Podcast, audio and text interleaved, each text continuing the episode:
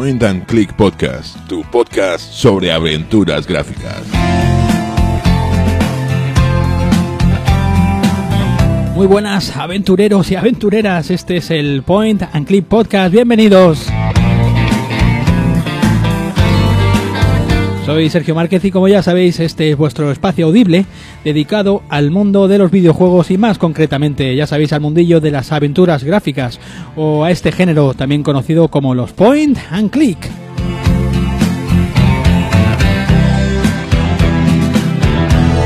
y he tenido que mirar qué programa tocaba hoy porque la verdad que con tantos programas especiales, tantas cosas que, llevo a cabo, no me acuerdo. Tengo la cabeza hecha un lío y, este es el programa 1X12, el especial, el extra eh, número 12 que viene repleto de cosas chulas, repleto de, amiguetes y de, de, buenos juegazos ahí que, que lo vamos a flipar todos.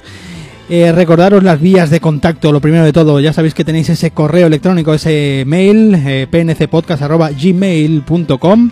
Después la cuenta de Twitter, eh, arroba pncpodcast, por ahí pues ya sabéis, me podéis seguir también, como han hecho un montón de amiguetes ya, en el Facebook también, eh, facebook.com barra pncpodcast. También tenéis una cuenta, una cuenta, no, una cuenta de Instagram, point click podcast, todo junto y en minúscula o como lo queráis buscar. Eh, por ahí también estoy donde voy poniendo fotos del videojuego actual y, los links de los programas también los podéis encontrar por esa, por esa vía. Además, pues ya sabéis que tenéis eh, también ese Patreon que lo empecé hace poco menos de un mes más o menos y le podéis echar un ojo y podéis colaborar también, podéis apoyar el proyecto y si confiáis en, todo esto y, y, me ayudáis un poquillo a continuar con, con todo ese trabajo que requiere el point and click. Eh, además, eh, las cuentas, las vías habituales de descarga en iBox, en iTunes, en Spotify, en TuneIn, en Google Podcast, en todos lados estoy por ahí. En, en iBox, pues también te podéis eh, mm, convertiros en fans, que les llaman patrocinadores en Patreon y, y fans en iBox y, colaboráis pues también de una manera pues eh, bastante que me ayuda bastante a continuar y, me dan ganas pues de, tirar esto para adelante y sabiendo que hay gente pues que confía en el proyecto y, sois vosotros. Así que nada. Qué más tenemos tenemos también se me olvida algo no me acuerdo qué era Ah, sí, el, Discord, el canal de Discord oficial de, Point and Click, que la verdad que ya somos 14 eh, o 15 amiguetes que estamos por ahí, la verdad que se dicen cosas muy chulas, muy interesantes, así que os invito a que, a que lo busquéis, lo tenéis eh, puesto en, eh, la chincheta del Twitter, en, en, el, en, el, en la entrada, digamos, colgada tanto en Twitter como en Facebook, tenéis por ahí la dirección directamente y os, os, os metéis ahí sin ningún, sin ningún aviso y sois bienvenidos todo el mundo que, que venga de buen rollo y con respeto y y, demás. Ya sabéis que por ahí se dicen cosas guapas. Así que no me enrollo más, que esto se está estirando más que un chicle y vamos a empezar, pues, si os parece, con las noticias. Parece mentira, ¿eh? Desde que dije que no volvería a hacer el bloque de las noticias, no paro, no paro de hacer noticias. Venga, vamos a ello.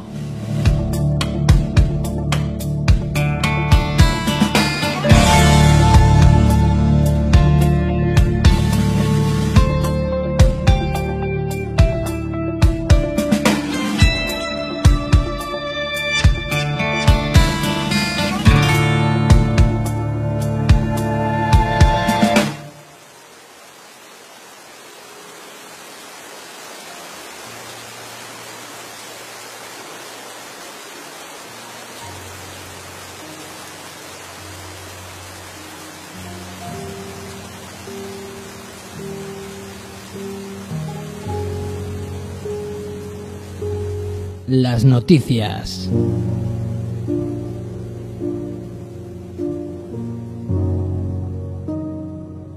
Pues a mediados del mes de febrero nos enterábamos que, bueno, saltaba eh, a alguna noticia en las páginas pues habituales de, este, de donde hablan de este género que en el 2021 eh, llegará pues para PC, para PlayStation 4, para Switch y para Xbox One, llegará ese juego del cual ya hablé en el programa de Black Sat, donde pues tomaba el mismo juego tomaba como referencia eh, la novela gráfica, los cómics eh, que hacían que se, en el que se centraban ese Black Sat, ¿no? Me estoy refiriendo a Backbone, el juego aquel donde nos metíamos en la piel de Howard Lotor, un mapache que, que bueno, que tenía que investigar pues varios varios, eh, varios eh, casos, un crimen en concreto en la, en la demo que, que podías, que puedes todavía a día de hoy en Steam podías descargar, pues más o menos eh, te venía una, una señora ardilla, ¿no? Porque son todos eh, personajes antropomórficos, ¿no? Animales antropomórficos, animales con formas eh, de, de humanos, ¿no?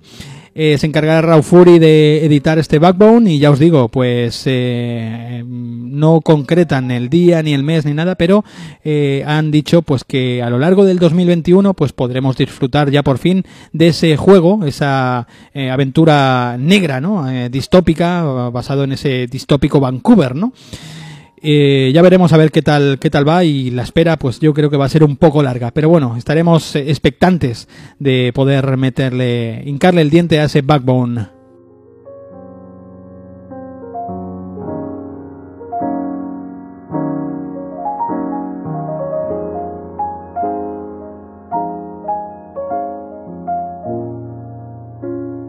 La siguiente noticia es más que, más que una noticia, es un chivatazo, aunque bueno, muchos de vosotros ya estáis al corriente de todo esto. Y es que si tenéis una cuenta Twitch Prime, pues ya sabéis que cada mes nos regalan cinco, cinco juegos. Y el chivatazo es que a partir del 2 de marzo, pues podremos descargar los cinco juegos de, del mes. Eh, tendremos Epi Story, tenemos Muxter, tenemos Bomber Crew, tenemos Fury y lo que a nosotros nos toca, eh, también regalarán ese Whispers of a Machine. Así que os recomiendo que a partir del 2 de marzo pues estéis ahí un poquito ojo a visor porque para mí eh, los chicos de Clifftop Games en el 2019 se hicieron con uno de los juegos que a mí pues más me han sorprendido, eh, más me han sorprendido y más me han gustado, un juego sencillito, corto, que ya lo traté también por aquí, así que nada, lo regalan los chicos de Twitch Prime, si tenéis una cuenta de Prime de estas ya sabéis que, que nos podemos hacer con él, mientras tanto tenemos disponibles aún los juegos de febrero, así que correr, correr para descargar todos esos juegos y en, a partir del 2 de, 2 de marzo, pues ya sabéis, eh, ese Whispers of a Machine por toda la patilla.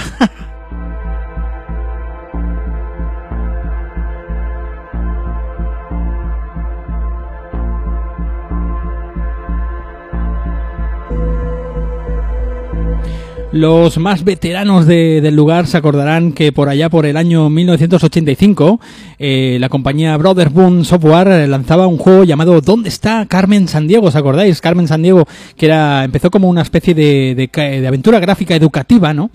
Eh, llegando pues a, sa a, sacar un montón de tanto de videojuegos como de, de series eh, de dibujos animados y un montón de productos eh, relacionados con este con este personaje que nos hacían eh, viajar pues aprender de geografía nos hacían viajar por todos los rincones del mundo y demás. Bueno pues el tema es que el 10 de marzo eh, llegará llegará eh, en Netflix un, un episodio, una, una serie interactiva, una, una serie de historias interactivas, como por ejemplo ya pasó con aquel, con aquel episodio de, de Bandersnatch de, de Black Mirror, ¿no? Que pues con el, con el mando, el mismo mando, pues, tú vas tomando un tipo, una serie de decisiones, ¿no? Una especie de elige tu propia aventura, ¿no? Pero desde, desde tu televisor. Eh, así que nada, eh, esta vez pues se llama Carmen, eh, Carmen Sandiego, robar o no robar, eh, el 10 de marzo.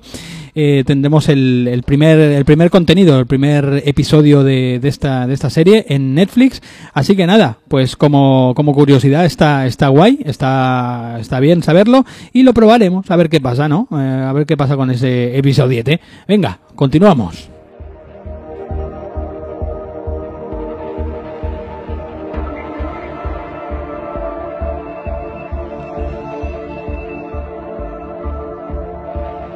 Pues parece ser que el año 2021 va a ser el año en que los fans de este género que tanto nos gusta, el cyberpunk, pues vamos a estar de celebración. Vienen bastantes títulos, entre ellos ese Cyberpunk 2077 de, de, lo, de la peña de Project eh, CD Red, ¿no? CD Red Project, esta, nunca me acuerdo del maldito nombre.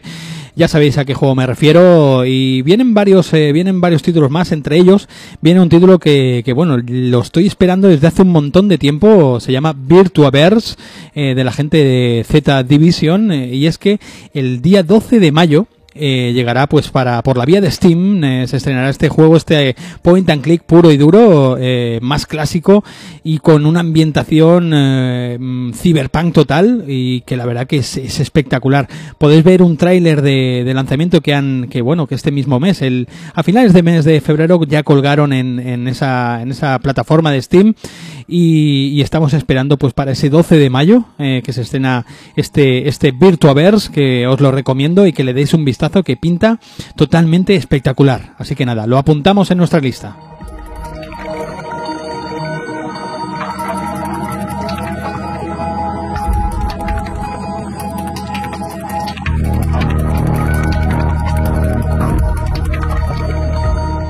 Ya para ir finalizando este bloque de noticias, eh, una noticia un poquito que nos deja un poco ahí colgados, y es que Daedalic, una de las compañías estandartes eh, de esto, de este género que tanto nos gusta, las aventuras gráficas, pues parece ser que está pasando por eh, un- unos días, unos, unos meses, pues bastante chungos. Y es que no solamente de aventuras gráficas ha vivido esta compañía, como Deponia, por ejemplo, o un montón de aventuras gráficas clásicas que ya conocemos, sino que además pues se atrevieron con, con juegos como Shadow Tactics, que Blades of the Shogun, ese juego de estrategia tipo comandos que a mí me pareció sensacional, o, o un juego de, de- estrategia también, A Year of Rain, que parece ser que este es el culpable un poquito de todas las pérdidas que está teniendo la compañía, eh, Daedalic Entertainment, y, y qué tiene que ver todo esto con los con las aventuras gráficas, pues ya os hablé de ese Lord of the Rings eh, Gollum, el título este que, que bueno, que estaban depositando un montón de tanto de dinero como de esfuerzos.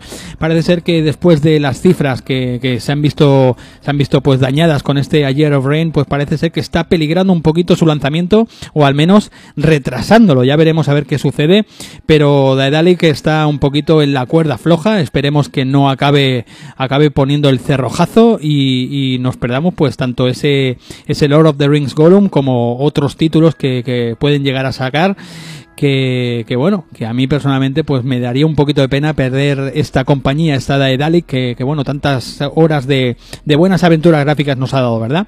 Así que nada, esto es un poquito este bloque de noticias, ya veremos a ver qué sucede con este, con este Gollum y demás, y vamos a continuar con el programa, venga.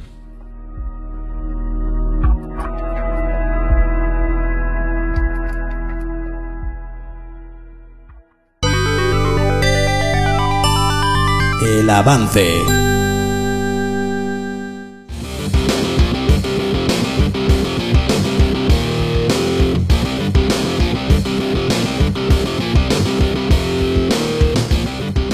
Pues llegamos a la sección del avance, eh, donde esta vez va a ser un, un avance un poco especial, porque no voy a estar solo, voy a estar acompañado de, de un buen amigo, un, un buen eh, bueno amigo oyente y, y- bueno, hasta miembro también de, ese canal de Discord que, que tenemos. Y bueno, alguien que, que, bueno, es un auténtico maestro de, esto del, point and click. eh, entonces os digo que va a ser especial porque lo vamos a unir, vamos a unir la sección de de el avance con, con los favoritos, ¿vale? Eh, empalmaremos esa sección y, y el amigo, el invitado que está hoy con nosotros, pues también nos hablará sobre su favorito. Así que va a ser un- una especie de sección eh, doble que, creo que va, que va a ser, que va a ser muy guapo. Y el juego en concreto, el juego ya lo quería traer, como comenté, ya lo quería traer la semana pasada, eh, el avance, lo pasa que bueno, apenas lo había jugado y quería pues adentrarme un poquito más en lo que es la historia y demás. Y el juego pues se trata de, de un título llamado Urban eh, Witch Story.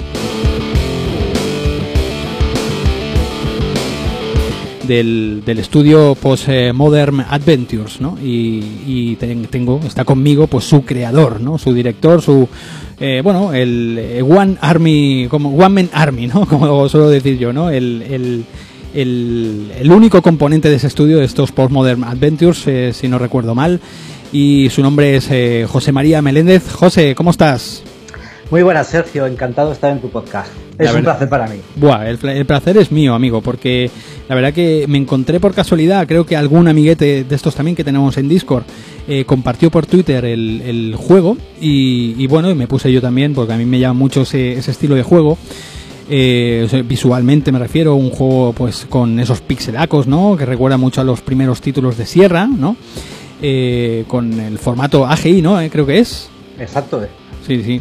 Y, y me puse un poco a la- al, frente de- del título y digo, "Guau, esto no, no lo puedo yo tratar así rápido en- en- como normalmente lo hago, ¿no? Los avances así un poquito y me quise adentrar un poquito más en la historia y la verdad que me, me- me ha encantado, me ha encantado y bueno. Eh, José, antes de, de meternos en el juego, porque la verdad que tiene mucha mucha tela ahí que, que cortar, eh, tu background, ¿de dónde, ¿de dónde vienes tú? ¿Qué es lo que te une a las aventuras gráficas o, o qué es lo que ha hecho que tú te dediques ahora en forma de hobby, pero bueno, que te dediques y utilices tu tiempo a esto, tío? Bueno, hace muchos años, supongo que los más veteranos recordarán la página Aventura y CIA. Hombre, tanto aventura y aventura y compañía, ¿no? aventura y cía, exacto, sí, sí. exacto. Pues ahí escribía varios artículos, hacía también alguna que otra noticia, análisis. Entonces teníamos relación con, con la gente de Alcachofa Soft. Ajá. A través del canal IRC se metían bastante, hablábamos, quedamos con ellos también alguna quedada que hacíamos. Sí, sí, sí. Y a esta gente le gustaba, no sé por qué, le gustaba cómo escribía yo. Ajá. Total, que me ofrecieron eh, en uno de sus juegos, en, en un mortadelo, creo que fue, el primero fue una aventura de cine, la versión primigenia, digamos, porque luego se hizo otra para el mercado internacional. Me pidieron que escribiera el, el manual. Les encantó. Luego, al mismo tiempo, estaba haciendo, en esa misma página había un concurso de aventuras gráficas. Y junto a un amigo hicimos una pequeña aventura en un motor que se llamaba Indie Java, Ujú. llamada La Mansión Hoover, una cosa muy amateur que hoy en día la veo y me echo la mano a la cabeza, pero bueno, a esta gente de Alcachofa pues le encantó el juego. ¿Y eso se comercializó, José? No, no, no, que va, que va. Ah, vale, vale, porque a mí no me sonaba de haberlo visto ni nada, ¿no? No, es una cosa muy, muy oscura que está ahí perdida por internet, que tampoco la quiero recuperar mucho, pero bueno, hubo gente que le gustó, pero mira. Ujú. Y total, a esta gente de Alcachofa pues le gustó el juego y me y como estaban ya hartos de hacer tantos mortadelos, creo que llevan ya llevan cinco mortadelos, creo. Sí, es que hay un porrón. El otro día, lo, bueno, hace poco con una de las noticias lo estuve mirando, ¿verdad? Y hay 7, 8 ya, ¿no? Un montón. Sí, en teor- bueno, hay 7-8 porque en teoría eh, está el sulfato atómico, Ujú. que fue su primer juego. Luego hubo otro que era la máquina meteoroloca, que lo hizo otro estudio. Ajá. Y, y el siguiente fue una aventura de cine, pero Mm. se dividieron en dos partes. Ah, vale, vale.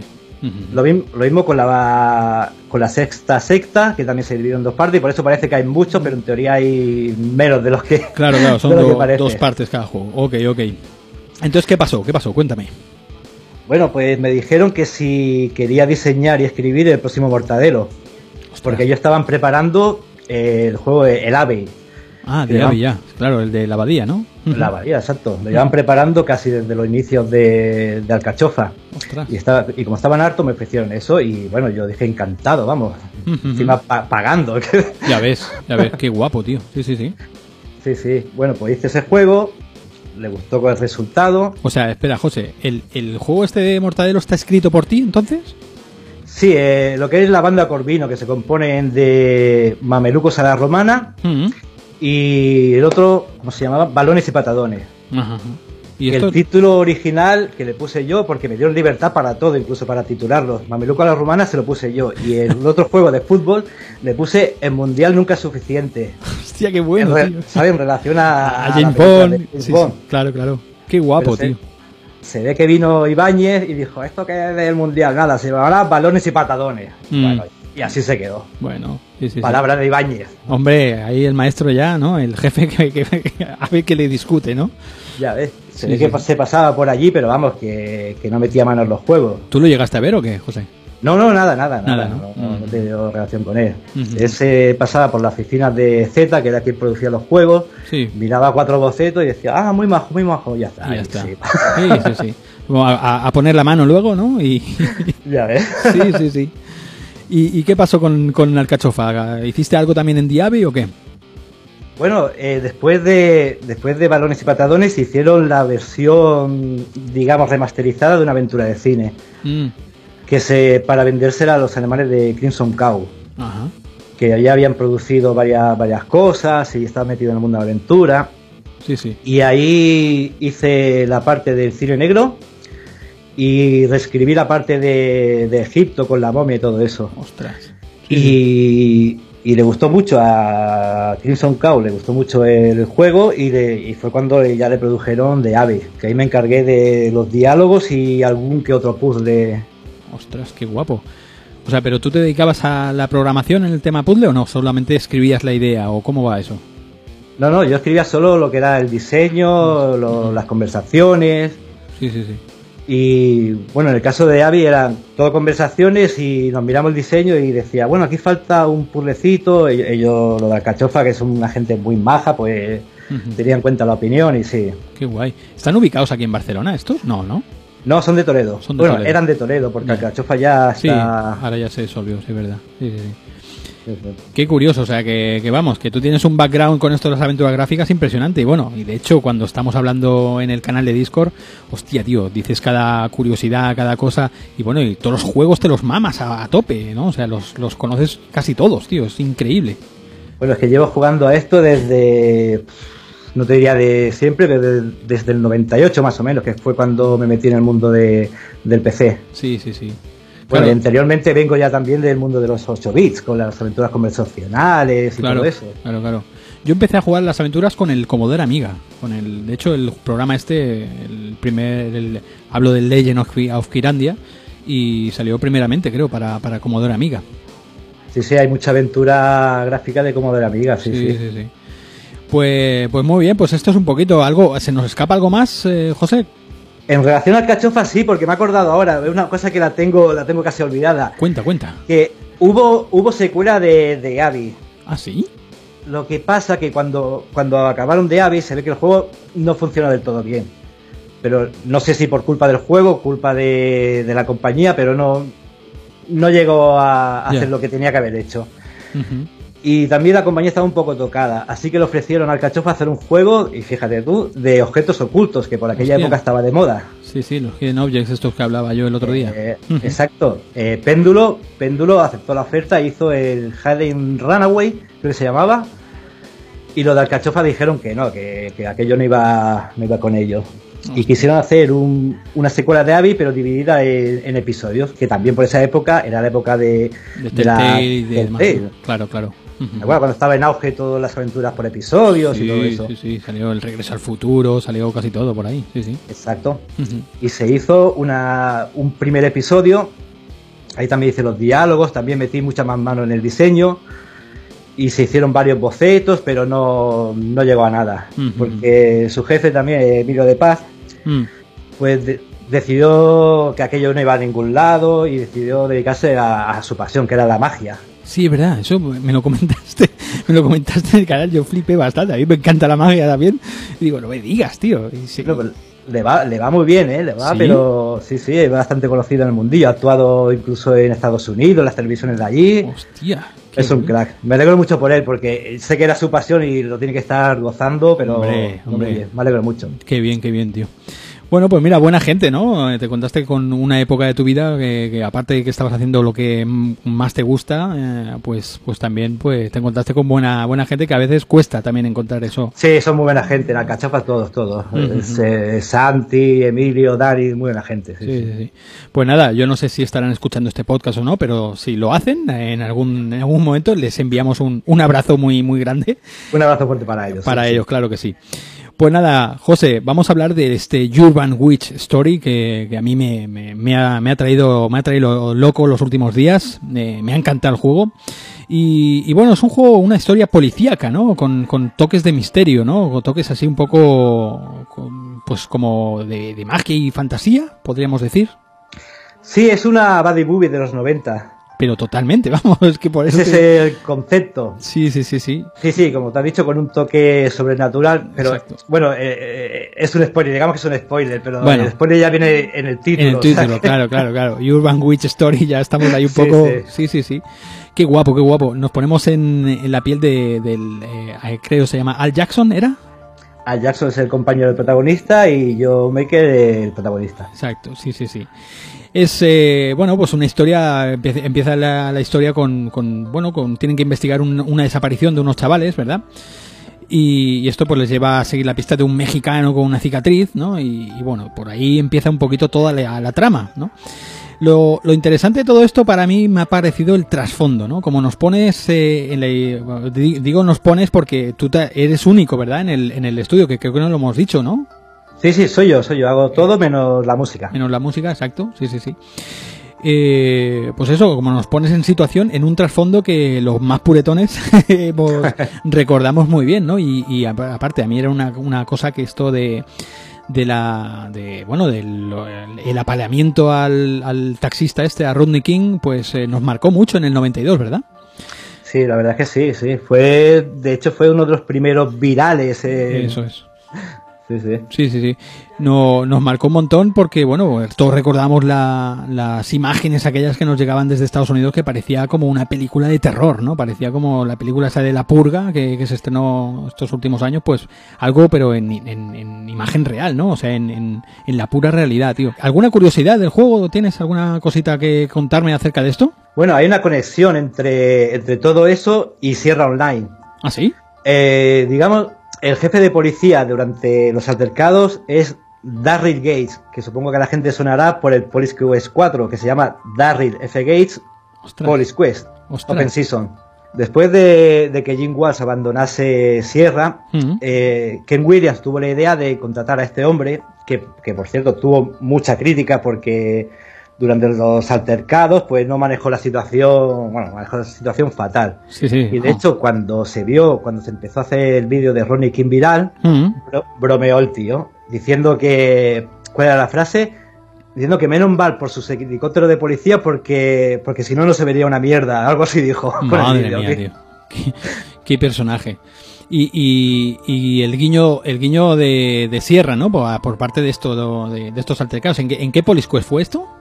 El 4, el 4. En el 4, ¿no? Ya ves. Sí, porque este hombre, este hombre, bueno, tenía, tenía nombre por haber sido el jefe de policía. También creo que fue, si no el inventor de los SWAT, fue eh, uno de ellos, uno de los fundadores de los SWAT. Hostia.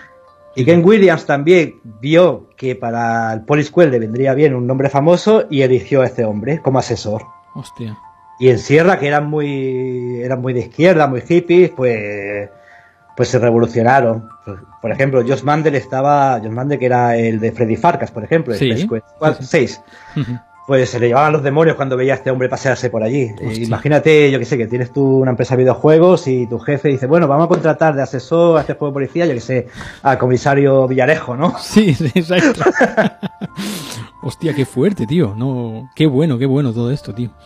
Y bueno, y, el juego desde, desde entonces ha llevado el San Benito este de, que hay gente que no lo quiere jugar precisamente por, este hecho, que lleva este nombre asociado. Y bueno, y no sé, es un poco injusto también porque el juego no lo diseñó él, él estaba allí de asesor diciendo cuatro cosas y... Sí, sí, sí. Y el juego está escrito y diseñado por Tammy Dadgan. Bueno, que también cojeaba del mismo pie, ¿eh? no te creas. Sí, también. Madre mía. Pero bueno, pero también hay que ponerse en el contexto y, básicamente los juegos de policía de la época eran eso, eran muy marciales, era, otra historia. Sí, sí, sí, eran otros tiempos, lógicamente, y la corrección política que, que, sufrimos hoy en día, pues la verdad que no, en aquel tiempo estaba, estaba no, no existía, vamos.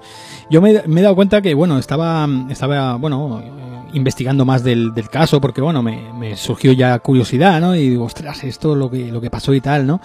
Y, y te entras, a, a, día de hoy entras en la página del FBI, la página oficial, y te puedes descargar el, el vídeo íntegro, tío el mexicano este que grabó el vídeo, o que se hizo viral, ¿vale? El, de, el que le... Pues eh, está el vídeo completamente colgado en, en, la página del FBI, ¿sabes? Desde que le empiezan a pegar al señor hasta, hasta que, bueno, se van, lo meten en el coche y se van con él, ¿sabes? Bueno, el juego también sale, el vídeo ese. Sí, exacto, exacto, exacto. Sí, sí, que hay un momento que sale en la televisión, que lo ves ahí como... que ¿Eso como lo hiciste? Una compresión ahí brutal, ¿no? Sí, cogiendo no sé cuántos frames son, 20 frames, poniéndolo en ciclo y, y bajándole la resolución. Sí, sí, sí. Queda, queda guapísimo, eh, te digo. Después. Ah, después una cosa que me ha gustado mucho del juego, que creo que no te lo, no te lo, no te lo había comentado. Me gusta mucho el, el tema este del diario que, que, haces, que va, conforme vas descubriendo cosas se te van abriendo más, más pistas. Bueno, no pistas, ¿vale? Pero digamos más el, el la historia, ¿no? De, de, lo que está sucediendo. Eso me, me mola mucho, tío un recordatorio, digamos. Exacto, sí, sí, sí. Eso no... Bueno, y eso, eso, lo, eso lo hice porque, bueno, mientras estaba haciendo el juego pensaba, digo, bueno, este puede ser mi primer y único, mi único juego que haga. Así que como estaba ya metido en, la programación del motor y todo, digo, bueno, vamos a ver cómo se hace un diario. Lo metí prácticamente por eso. Sí, sí, sí. Es algo pues- anecdótico que a lo mejor te puede servir por si retomas el juego, yo que sé, al cabo de un tiempo, pues más o menos te hace un recordatorio de lo que has hecho sí, sí. Pero tampoco hay mucha pista. Ya, ya, ya. No, no, no, está bien, ya te digo. Es, más que nada. eh, mm, me recordaba, por ejemplo, a los Grand Theft Auto y todo esto, ¿no? Que, que, que te pone un poco la historia conforme la vas avanzando tú, ¿no? Y, y claro, eso pues está guapo porque tú tiras las páginas para atrás y te acuerdas de, por, de dónde vienes, ¿no? Porque hay, yo tengo a veces problemas con las aventuras gráficas, que, que me pasa eso, que no, que si la dejo a lo mejor una semana, ¿sabes? Después digo, bueno, ¿y esto, esto como de dónde venía, ¿no? ¿Qué, qué es lo último que había hecho, ¿no? Sí, bueno, a mí me pasa lo mismo, pero con los JRPG. Bueno, es que yo a ese género ya directamente no le doy. ¿sabes? o sea que eso ya es un roba horas, tío, meterte en juegos Sí, de ese sí. tipo, ¿eh? Pues lo que te decía de toda esta época, mm, de toda esta época de, de los 90, ¿no? El tema de, del, de, bueno, de las, las, las, eh, revoluc- la revolución esta que le llaman de los, de, en Los Ángeles del 92, ¿no? La- las revueltas del 92. Dando vueltas, sí, sí. ¿Cómo se te ocurre meter eh, esta historia con ese trasfondo, José?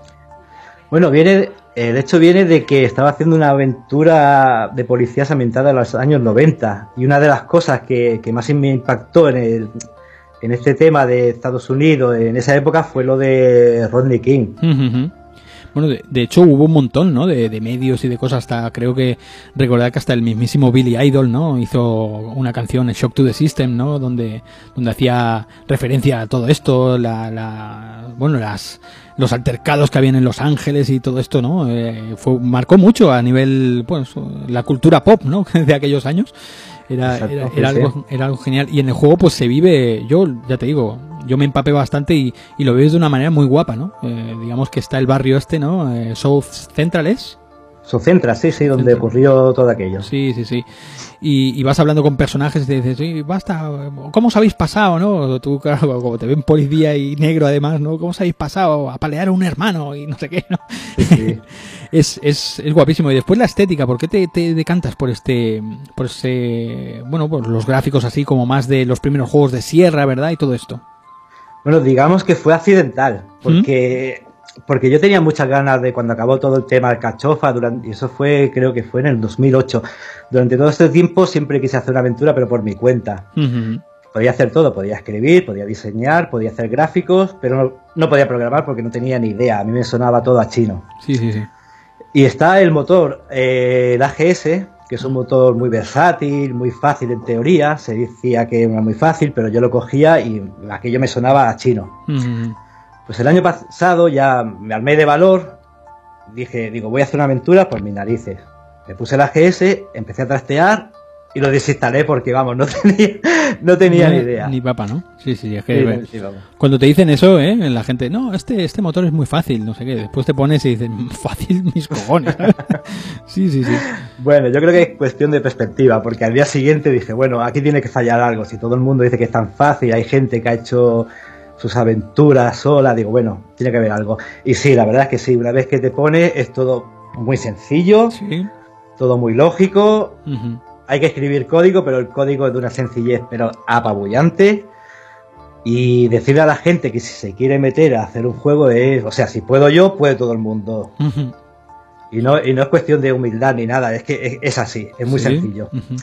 Pues No bueno, cuando estaba metido ya, eh, quería hacer un gráfico de prueba. Y para hacerlo rápido, en vez de ripear un gráfico de una aventura, una animación de otro, pensé, digo, ¿qué es lo más rápido de hacer? Pues un fondo en AGI, que ya sabes que los píxeles son dobles, digamos. Ajá, sí, no claro, es se un píxel de uno por uno, es un píxel de uno por dos. Ajá. Digo, así voy más rápido con el tema colores. Hice el primer escenario, que, que es el primer escenario del juego, que es la casa del héroe. Sí.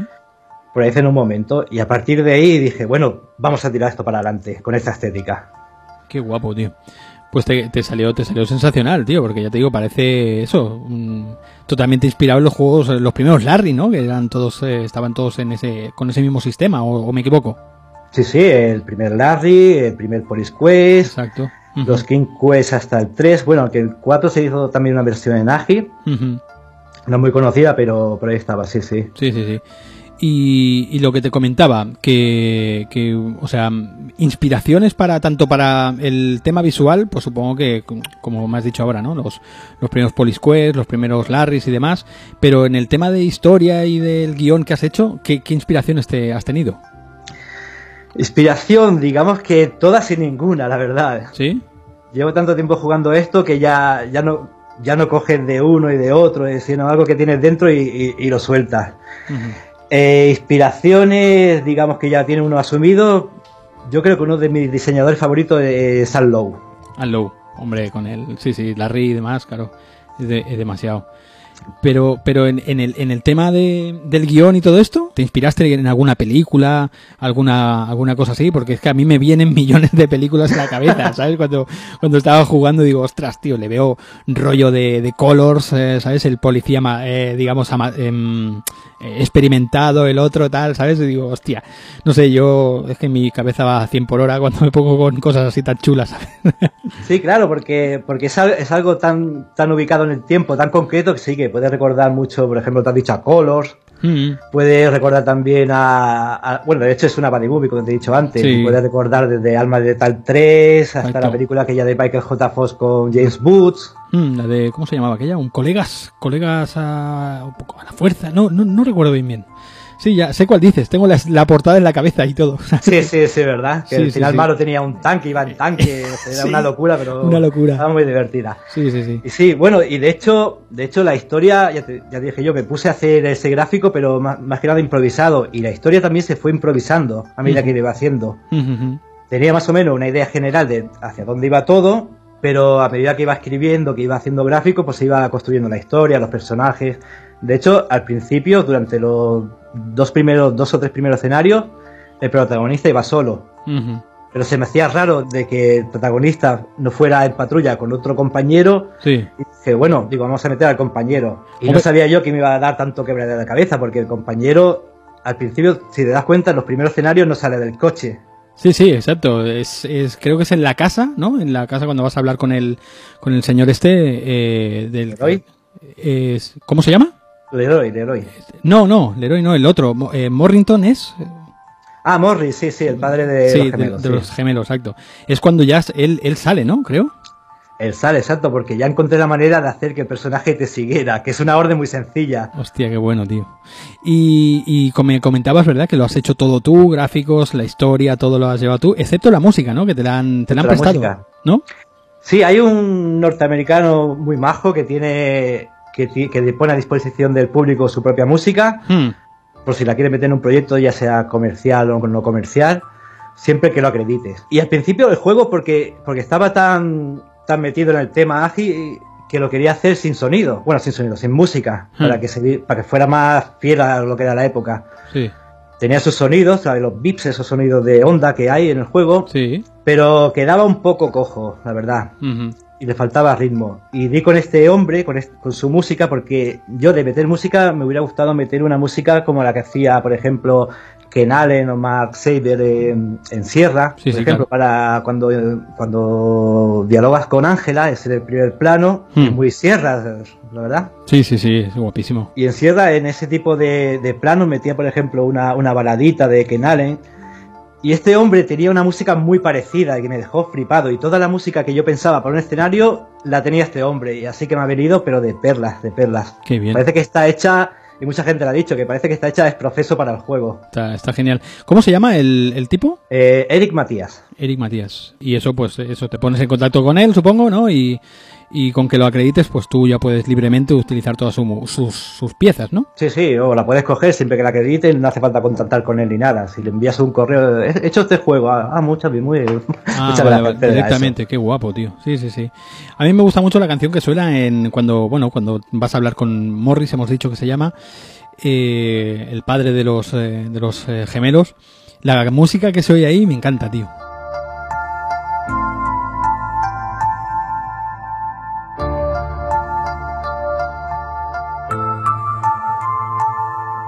Es una, una pieza guapísima, tío. Es así como más tranquila y tal. Está muy, muy bien, tío. Sí, sí, por eso ya te digo, yo, yo cuando estaba escribiendo eso, digo, me gustaría una música parecida y la encontré en este hombre, es que era exactamente la música que yo tenía en la cabeza. Ya, ya, ya. Muy guapo, muy guapo. Pues nada, comentar, comentarle a los oyentes que bueno, que, que el, amigo eh, José María trabaja, bueno, todo esto lo hace por amor al arte. Es, eh, es, su, es tu hobby, ¿verdad, José? Sí, sí, siempre ha sido, sí. Incluso cuando hacía el tema de alcachofa también, también lo hacía eh, después del trabajo, digamos. Sí, sí, sí. Y bueno, y, y, el juego, pues todo aquel que lo quiera, que lo quiera catar, pues lo tenéis disponible en su página, su página web, ¿verdad? En postmodernadventures.itch.io barra Urban Witch Story. ¿Me he equivocado? Exacto. Ahí es. Ahí es, perfectamente. Sí, sí, sí. Y, y, nada, os bajáis el, el archivito que, que, son 260 y pico megas. Una nueva versión que colgaste hace poquito, que arreglaba varias cositas eh, gráficas más que nada, ¿no? Sí, más que nada era algún algún tema de, de gráficos, por ejemplo, el, el desatascador, el desatascador que, no veía, que ¿no? hay un par de ellos que se han atascado ahí porque, mira, precisamente. Sí, exacto, sí, sí, ahí. porque pero, no lo veía. Pero eh, yo lo vi, ¿eh? O sea, no, no, lo que no vi era el pasadizo que te decía, el callejón. De, de, y, y, eso era lo que me faltaba, ¿sabes? Pero el, yo, yo dándole con el desatascador a, bueno, le di a todo el mundo, ¿sabes? Al barman, picando en la puerta de los váteres que estaba cerrado, bueno, lo probé todo, por eso ya te digo, me pasé dos semanas, lo que pasa que bueno, yo me pongo con un juego que me gusta y no me, no me gusta mirar ni, ni, ni soluciones ni cosas de estas, ¿no? Porque yo creo que se pierde un poquito la gracia de estos juegos. Bueno, pero eso, eso nos pasa a todo el mundo, de, sí. de, de, ver algo ahí, un elemento ahí y no pasar por el ratón por encima. Sí, sí, es verdad, es verdad. Es que, y después, es, es que es lo que te digo, te das cuenta por, o por casualidad o porque dices, ¿y cómo no he mirado yo ahí, coño? ¿Sabes? Sí, sí, sí. Sí, sí, es. Está muy y bien. Que no, es un, que no es un pixel hunting. Por no, no, no, en absoluto. Sí es enorme. Si después dice, ¿cómo no he visto yo esto aquí? ¿Sabes? Sí, sí, sí.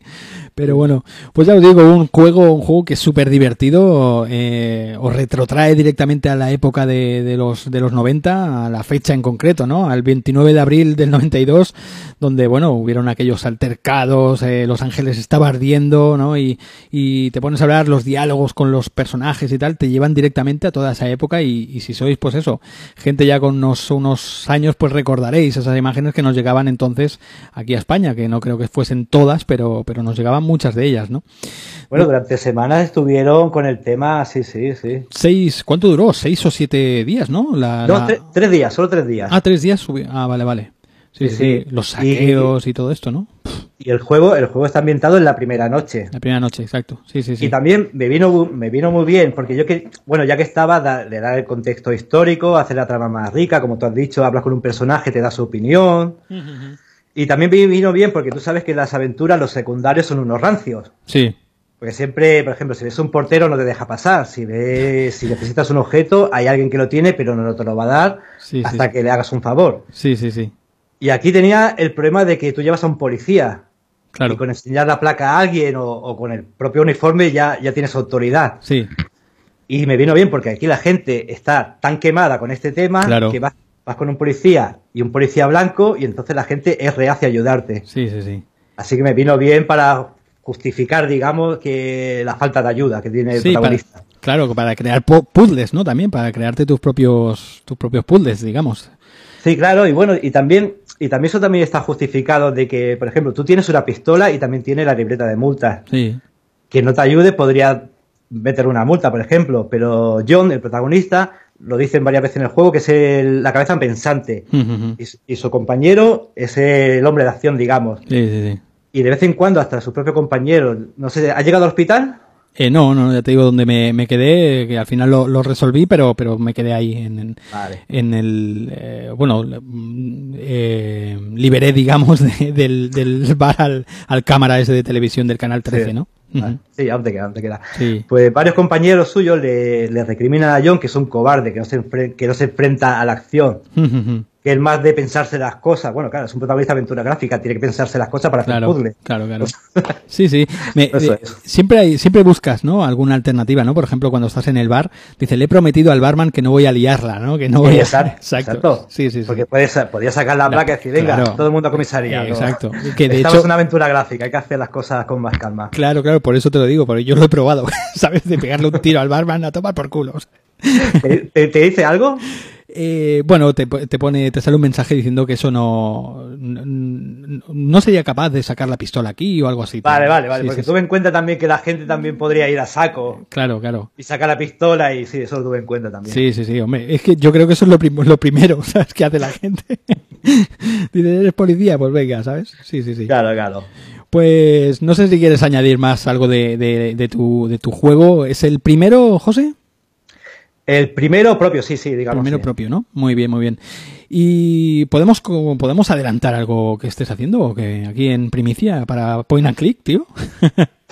Bueno, estoy, estoy adelante con un par de proyectos. Ajá. El primero que espero tenerlo listo para verano es una aventura gráfica también, pero es más experimental, más corta, más narrativa, aunque tiene sus puzzles, pero estéticamente es más experimental. Se asemeja mucho en el tema de navegación y todo a las aventuras, por ejemplo, de Horrorsoft. Sí. También tiene mucho texto, como si fuera una aventura conversacional, incluso hay pantallazo que todo es texto. Todo es. Ujú. Y ese tengo pensado, como te he dicho, sacarlo en verano. Y al mismo tiempo, y está prácticamente acabado. Ajá.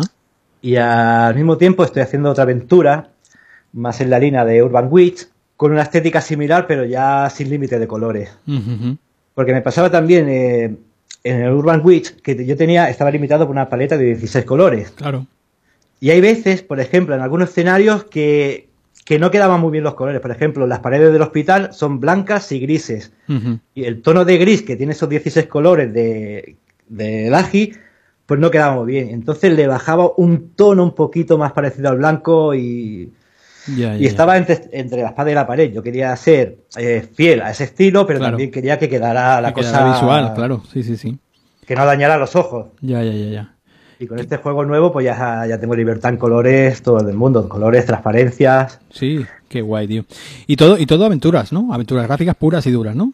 Sí, sí, sí, aventuras gráficas puras y duras, sin puzzles de, de tableros, sin callejones sin salida, sin laberintos, nada. qué guapo, qué guapo, tío. Y a nivel, eh, una, una duda que me viene a la cabeza ya a nivel personal, ¿tú juegas a otros juegos que no sean aventuras, José? Sí, sí, claro que sí. Sí, ¿no? Yo soy un fan de los GTA, de los mundos abiertos. Vale, vale, vale.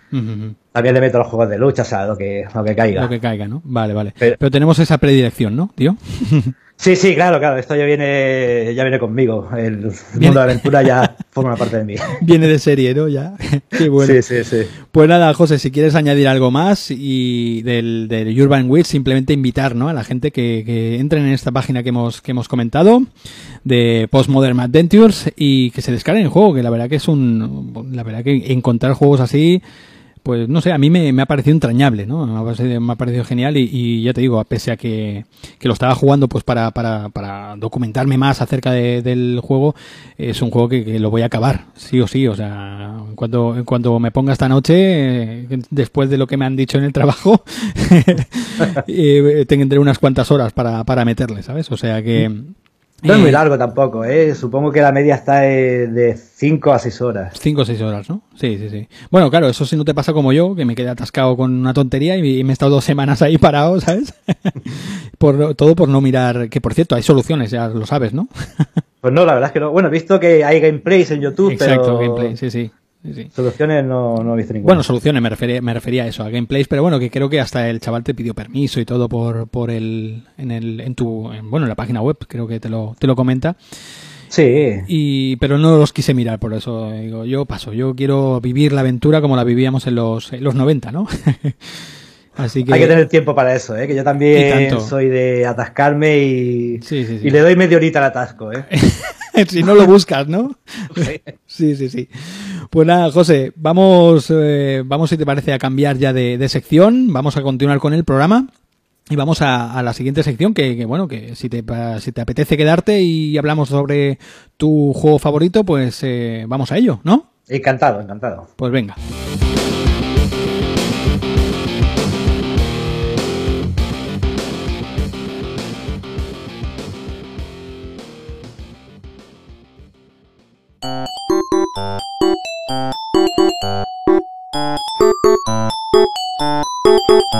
Los preferidos.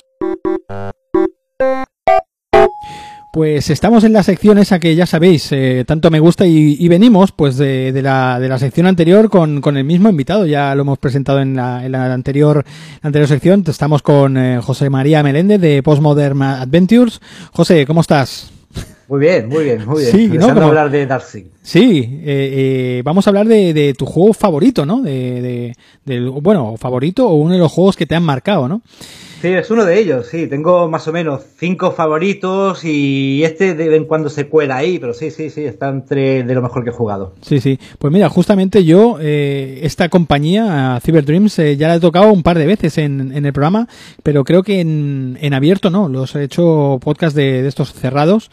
Y bueno, hablé del, del ¿cómo se llamaba? El eh, I have no mouth, eh, but I want, but I must El- scream. El, Eso es, sí, eh, sí. Este, y hablé del, de la primera parte, porque vamos a hablar de qué juego, José. Darkseid 2.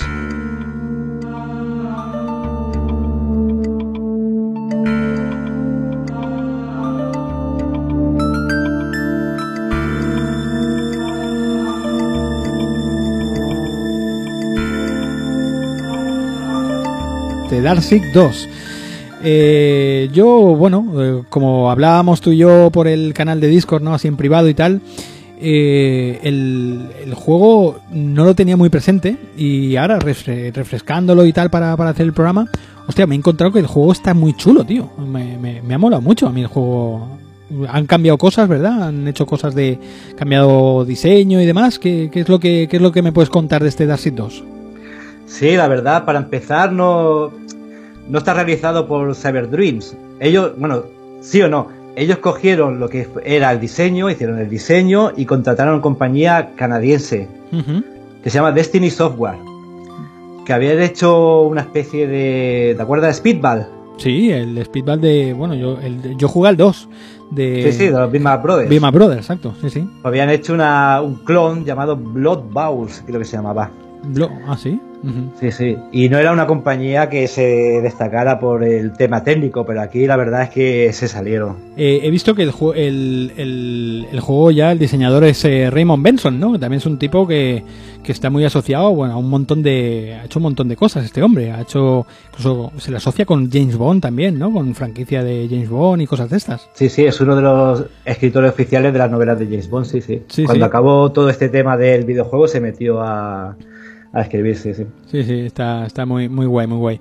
¿Y, y qué nos cuenta? ¿Qué nos cuenta este, este 2? Eh, es el, digamos, eh, el, ¿cómo se llamaba? El, el protagonista, em, Mike Dawson. Mike Dawson, exacto. Mike Dawson, que por cierto es la imagen del primero también. ¿Han utilizado el mismo actor? No es el mismo actor, no. El, una cosa curiosa de el actor era el productor del primer Exacto. juego del Dark. Sí, sí, era sí. el escritor y el productor. Productor, sí, sí. Y cuando se fue de Cyber Dreams, se fue para escribir cosas de casa, episodios de cosas de casa. ¿Ah, sí? O sea, le escribía los chistes a Lurker y, de- y también hace un par de cameos en la serie. No me digas, tío. Eso no, sí, sí, sí, no lo una sa- cosa muy graciosa que a mí, a mí me hace mucha gracia. Hostia, yo lo que sí que había, había oído de que el hombre cuando dejó cuando dejó Cyber Dreams, el tío estaba de, bueno, decían que se había metido en una secta, ¿sabes? Había un montón de leyendas que hasta él mismo después salió desmintiendo y, y riéndose de todo eso, ¿no? Bueno, hay, hay leyendas también como que Mike Dawson, el protagonista del juego, es escritor, no es escritor, es publicista. Es publicista, ¿no? Sí, sí, sí. Sí, en el primer juego se toma un año sabático porque tiene una empresa de publicidad de San Francisco, me parece que era, Sí, y se toma un año sabático para escribir su novela, pero claro, pero no le dejan al pobre. Sí, sí, Todo lo que pasa en el primer juego no le dejan. claro, claro. Y entonces eh, el juego este es, eh, empezamos pues otra vez en el, en el cuarto, ¿no? En, en casa de tu madre, ¿no? De su, bueno, de la madre de, de, de Mike. Y, y tiene como unas pesadillas, ¿no? Volvemos otra vez con los dolores de cabeza, unas pesadillas que, que bueno, que, que sueña con Rita, ¿no? Con esta chica que, que ha, ha muerto, ¿no? Se la han cargado hace, hace poquito. Sí, él, él cuando él viene tocado ya, ha pasado por institu- instituciones mentales Sí. y viene un poco tocado de lo que pasó en el primer juego. Y se va a vivir a, a- a- con, con su madre en un pueblo de Texas, creo que era. Hmm. Crowley, Crowley se llama el juego. El, el, El pueblo. el pueblo. Sí, sí, sí. Y allí, bueno, entabla relación con una antigua compañera suya, Rita Scanlon, y hacen como una especie de... Hacen una reunión de instituto. Exacto. Que por cierto, en el juego al instituto le llaman COU, Co- Eso, eso es porque tiene un- una localización muy, muy loca el juego. Sí, sí, sí, eso tú me pasaste unos audios. Bueno, de hecho tienen como una, una, una filia con el doblaje en castellano con el COU, ¿eh? Sí, recuerdo cuando estabas en COU, todo el rato con el COU, ¿sabes qué digo, tío? Es que Sí, sí, sí. Es, es bastante ridículo, ¿sabes? Digo, eh, aparte queda el y, y bueno, si te parece escuchamos el audio, lo, lo ponemos ahora en un momentito. Espera, ¿lo ponemos? Venga, venga. Cow, qué buena época. ¿no? Es que está y todo el rato el tipo con el COU, ¿no? Es, Pero es muy gracioso, ¿eh? Mike Dawson debería haber hecho FP, no COU.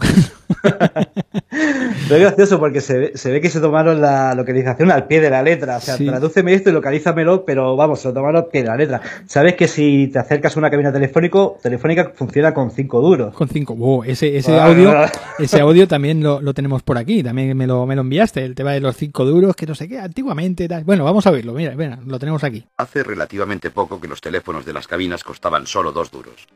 Ahora el coste de la llamada ha subido a 20 pesetas. Y si insertas 5 duros, la compañía telefónica se queda con el cambio.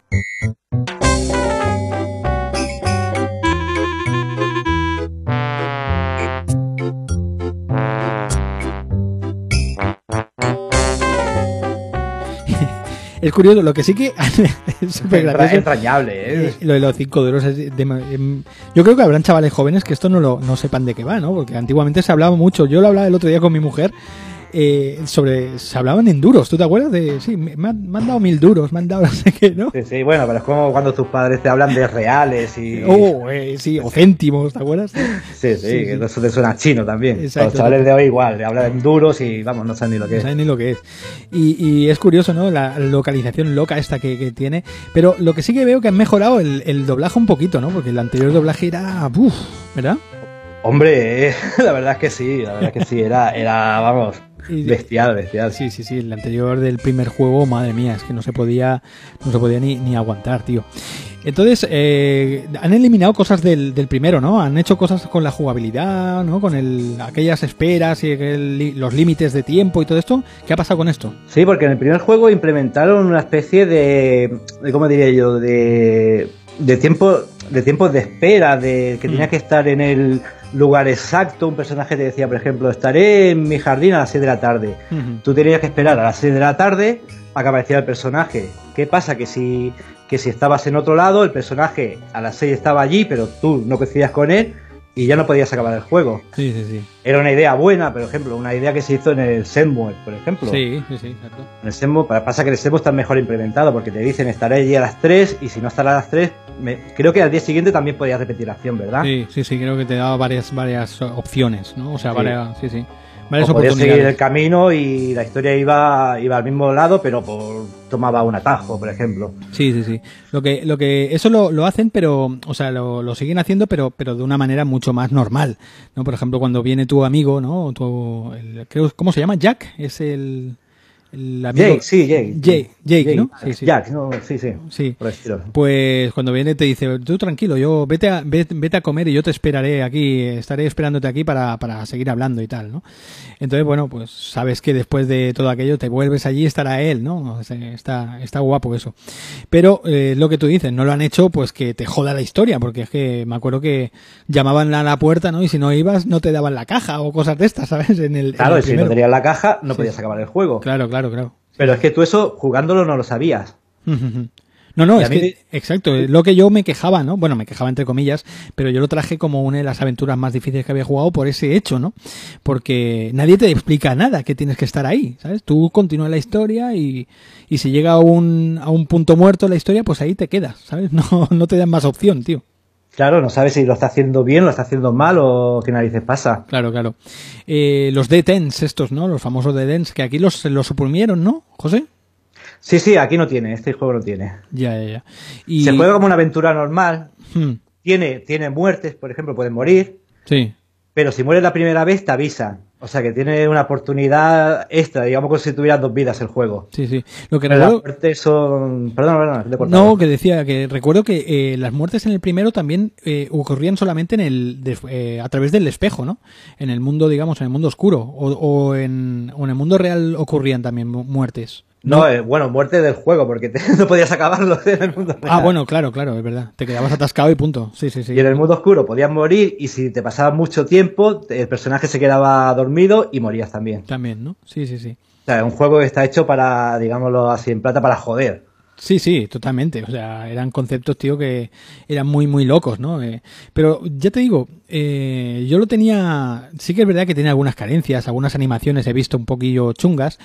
El tema de gráficos, ¿cómo ves el tema de gráficos? Aquí, bueno, aquí decidieron y por el tema de gráficos pre-renderizados y los sprites digitalizados de vídeo, que por aquella época estaba de moda, eh, vino de moda a partir del Mortal Kombat, por ejemplo. Sí, sí, sí, es la misma, la misma técnica. Pero el primero ya, ya estaba esta misma técnica, ¿no? ¿O no? Sí, sí, sí, sí. Sí, claro, ¿no? claro. Vale, vale, vale. Ok, ok. Y, y bueno, después un montón, ¿no? De juegos que han utilizado esa, ese, ese mismo proceso también. Hay un montón, eh, y localizado en una época determinada de, en el mundo de la aventura, de que es entre el 94 y el 95, por Sí. ahí. Tenemos la, el- la segunda parte de Sherlock Holmes de Mythos, Ah, sí. La Rosa Tatuada, Sí, que también iba por el estilo, Harvester, que también es una aventura que le, muy muy parecida a Darkseid 2. Sí, este no, no, lo, no lo tengo yo localizado, este tío. Es más o menos, más o menos el, típico juego de basado, eh, inspirado en Twin Peaks, ya saben, pueblecito pequeño, norteamericano, con Sí, gente sí. con secretos. Es un juego muy bestia, que hoy en día no se podía hacer. Si Sí. lo juegas, lo sabrás por qué. Sí, ¿no? Lo tengo, lo tengo, lo tengo que lo tengo que localizar y, y- y pegarle un tiento, porque ya lo había leído varias veces, pero no, no lo tengo localizado. Eh, pues sí, la verdad que tiene un montón de, de, bueno, de las técnicas juegos similares que han utilizado esa, esa misma técnica, ¿sabes? Y después me- en el juego, bueno, hay que decir, bueno, que, se trata pues de una aventura point and click pura y dura, ¿no? Tenemos lo, el, nuestro puntero que, que, que con el botón derecho va pasando las, las acciones, ¿no? Lo- los verbos que queremos hacer, tanto entrar, compro- eh, mirar, ¿no? Y demás, eh, todos los, los verbos que tenemos dentro de nuestro mismo puntero. Y, y, y nada, la- el juego pues es el típico, ¿no? El- la mecánica, ¿no? ¿no? No cambia nada, ¿no? La mecánica. No, es una, es una- es como el Darkseid 1, pero bien hecho. Esta vez sí, bien hecho. Cogieron todo lo que, lo que no valía para nada del primero y hicieron, digamos, es parecido como si fuera una vesti- versión remasterizada. Sí, sí, sí.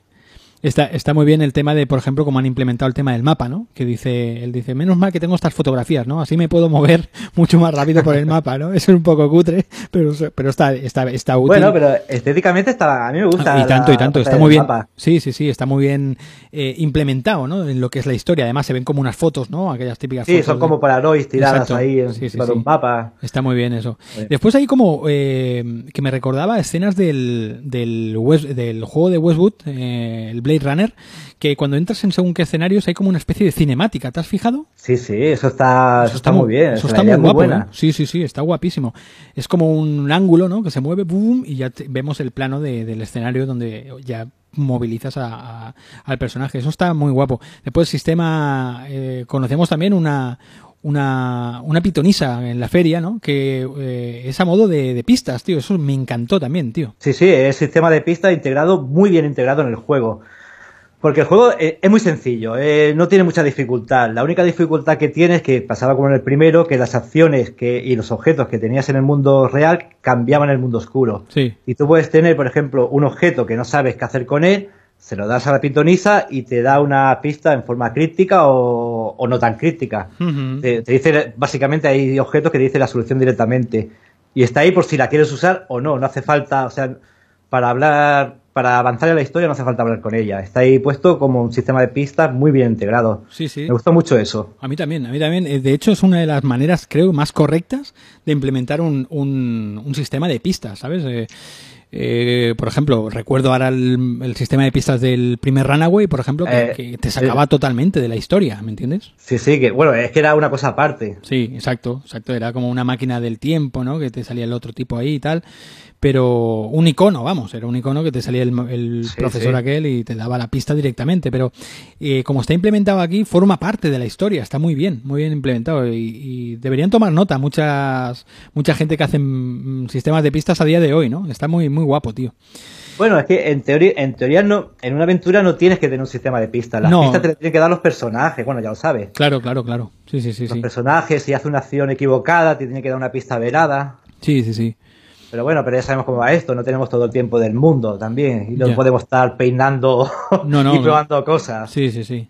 Hay gente que le va bien los sistemas de pista y no, no es algo, yo lo veo bien, no, veo, no veo Mm. algo censurable, digamos. No, no, no, en absoluto. Pero si se pone, a mí me, me gustaría que se pusiese de esta manera.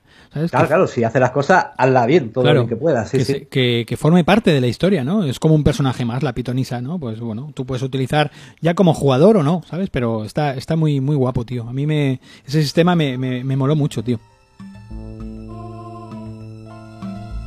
Una adivina. No son más que estafadoras. Seguro que es aquí donde la feria obtiene casi todos sus beneficios. ¿Eres adivina? Así es. Pandora, la que posee todas las visiones y todos los conocimientos. Deja que te presente a mi amigo Lucifer. ¿Cuál es mi destino? Los objetos personales son los que me permiten obtener información más precisa. Quizá dispongas de algo que pueda examinar.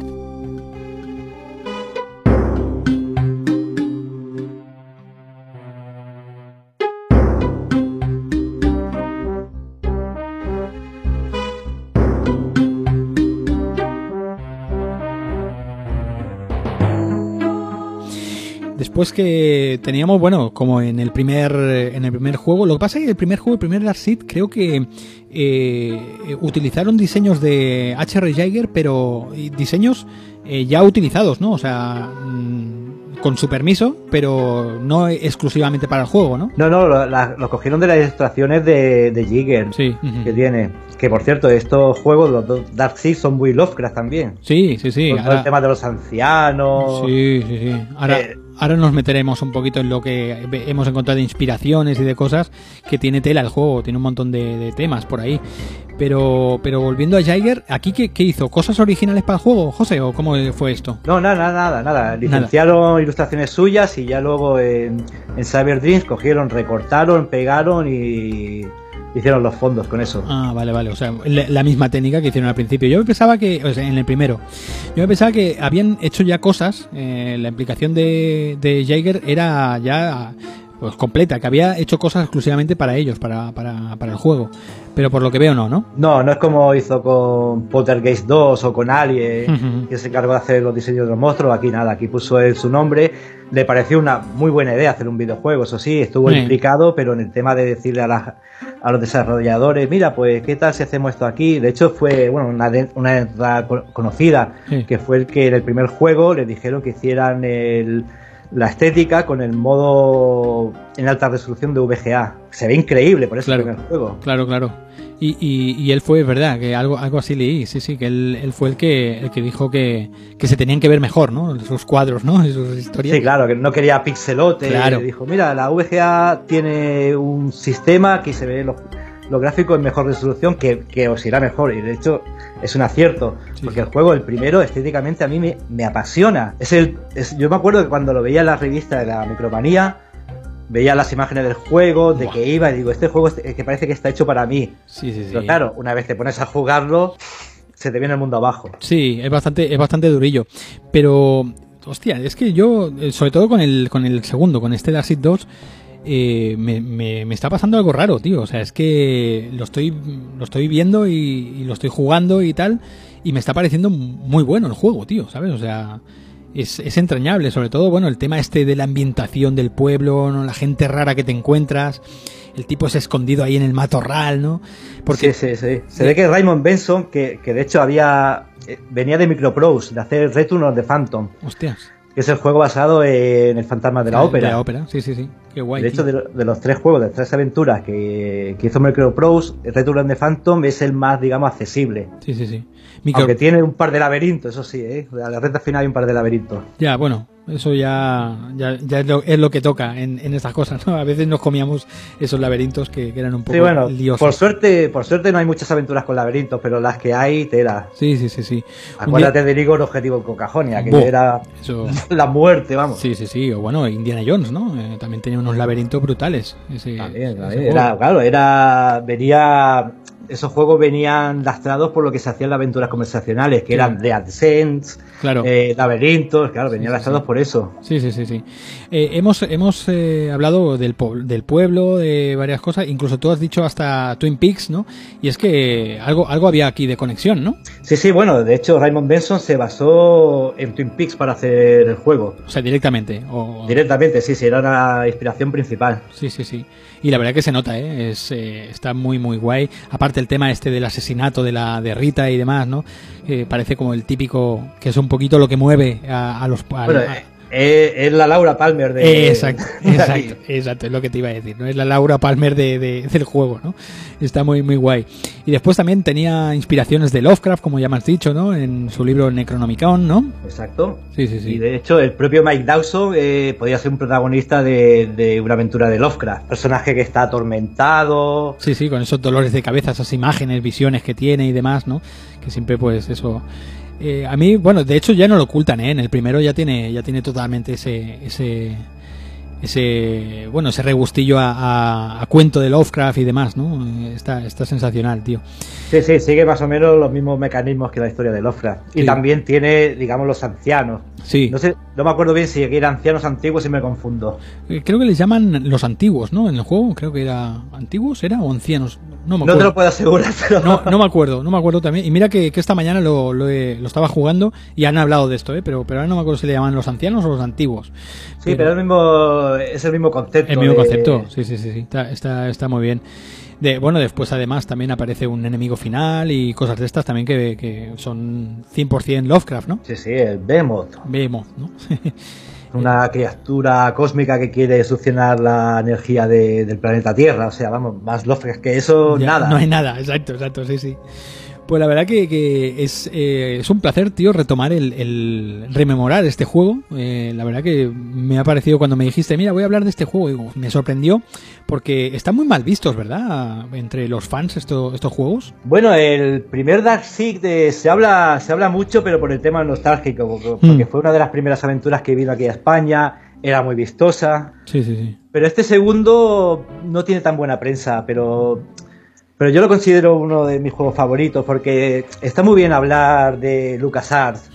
¿verdad? Porque tiene juegos maravillosos, tiene unos diseños a prueba de bombas, pero Sí. siempre se habla de lo mismo. Sí, eso sí. Y la verdad es que hay que cambiar un poquito porque la aventura gráfica no es todo nostalgia. De hecho, LucasArts cerró en el 2000 y desde entonces han hecho, vamos, no ha, no ha habido año que, que no hayan hecho montones de aventuras. Sí, sí, sí. Incluso hoy en día se siguen haciendo un montón de aventuras, lo que pasa que a la prensa en general pues no le interesa y al público Ya. tampoco le interesa mucho. Ya, ya, ya.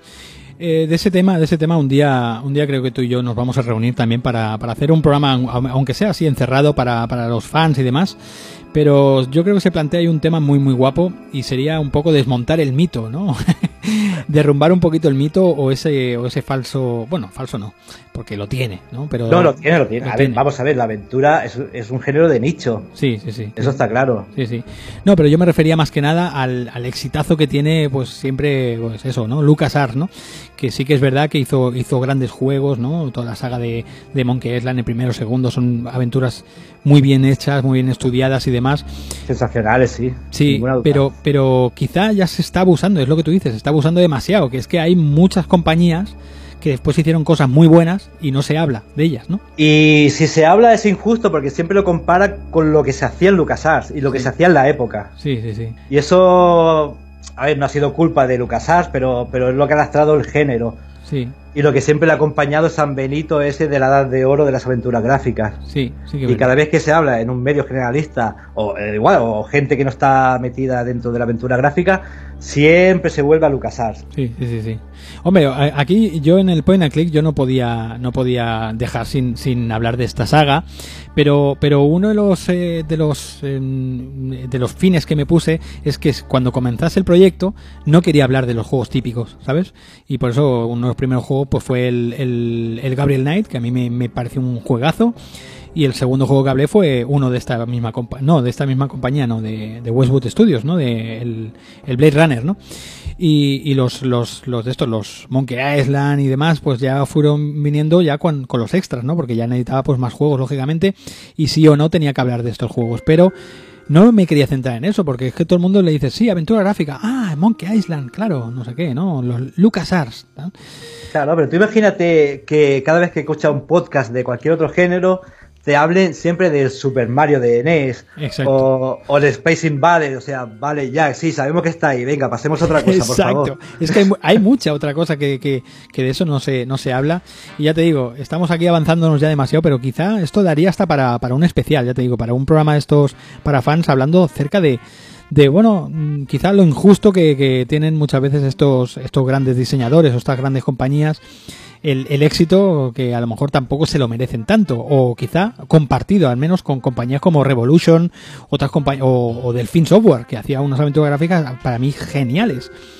Y, y hay gente que, que, bueno, solamente pues eso, lo que tú dices, ¿no? Se acuerdan de Loom, se acuerdan de Monkey Island, de todo esto, pero, ¿sabes?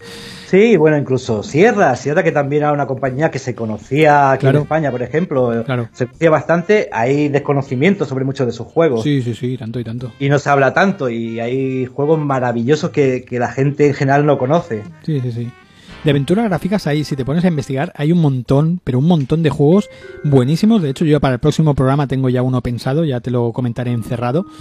eh, ahí en privado en el, en el Discord. Pero voy a hablar de un juego, tío, que, bueno, lo he descubierto. No lo he descubierto, ya lo conocía, pero digamos que lo he jugado ahora y sensacional, una aventura gráfica increíble. Ya te lo, ya te lo diré cuál es. A ver, ya me dirás, a ver cuál Sí, es. sí, sí, sí. Pero te pones a investigar y hay un montón de juegos, un montón de juegos que, y de compañías antiguas que, que de hecho eran coetáneas con todas estas que estamos hablando y no se conocen, tío, ¿sabes? O la gente no las conoce, ¿sabes? Bueno, pero es que el público conoce, en general conoce lo que venía en los CD Mix, básicamente. Exacto, exacto. Con- conoce la edad dorada y lo que venía en los CD Mix. Sí, sí, y sí. es normal también que, que es un género que cuando, cuando acabó la edad dorada, pues la gente ya dejó de interesarle. Es normal, hombre. Sí, sí, te sacan un, por la época, te sacan un Doom y ¿qué tiene que hacer, por ejemplo, un Darkseid? Un Darkseid contra un Doom, nada. Nada, no puede hacer no nada. puede hacer nada, claro, claro. Sí, sí, sí, sí. Bueno, eso, eso es el, el, en el tema que nosotros nos hemos metido y en lo que nos mola y por eso ahora pues consideramos que la aventura es un género de nicho, ¿no? Porque eh, Porque lo es, porque lo lo es. es, lo es totalmente y se y se y se mantiene al menos en el recuerdo gracias a gente como nosotros, ¿no? Que, que valoramos un poquito pues estos estos juegos, tío. Sí, pero bueno, pero dentro del nicho tam- también se van haciendo muchas cosas. Sí, sí, sí. Ay, es que no hay, no hay año que no salgan un montón de aventuras. Ahora, por ejemplo, el año que viene va a salir Rosewater, Strangeland, Sí. The Hand of Glory, Virtuaverse, la Salem, Encodia, Senkotar. Sí, sí, Vamos, que tenemos aventuras para, para no acabarlas nunca. Exacto, es que eh, habla, habla mucha gente de que las aventuras gráficas están eh, muertas, ¿no? Es un género que está muerto. Pero, ¿qué coño muertos? Están saliendo más que nunca, ¿sabes? Bueno, lleva muerto desde. Yo lo llevo escuchando toda la vida desde Sí. que me metí en esto. Sí, sí, Pero está muerto, no está muerto. Tú, a ti no te interesa. Exacto, exacto. Básicamente. Exacto, exacto. Es, es más que nada eso, ¿no? El interés que le pone cada uno a, a lo que. Yo siempre digo, ¿no? Que, a, que lo que cambia que ahora, en vez de encontrarlos en el game, bueno, en el centro mail de entonces, ¿no? Pues ahora los tienes que encontrar por otras vías, ¿no? A un- pues género, pues eh, plataformas de descarga y cosas de estas, ¿no?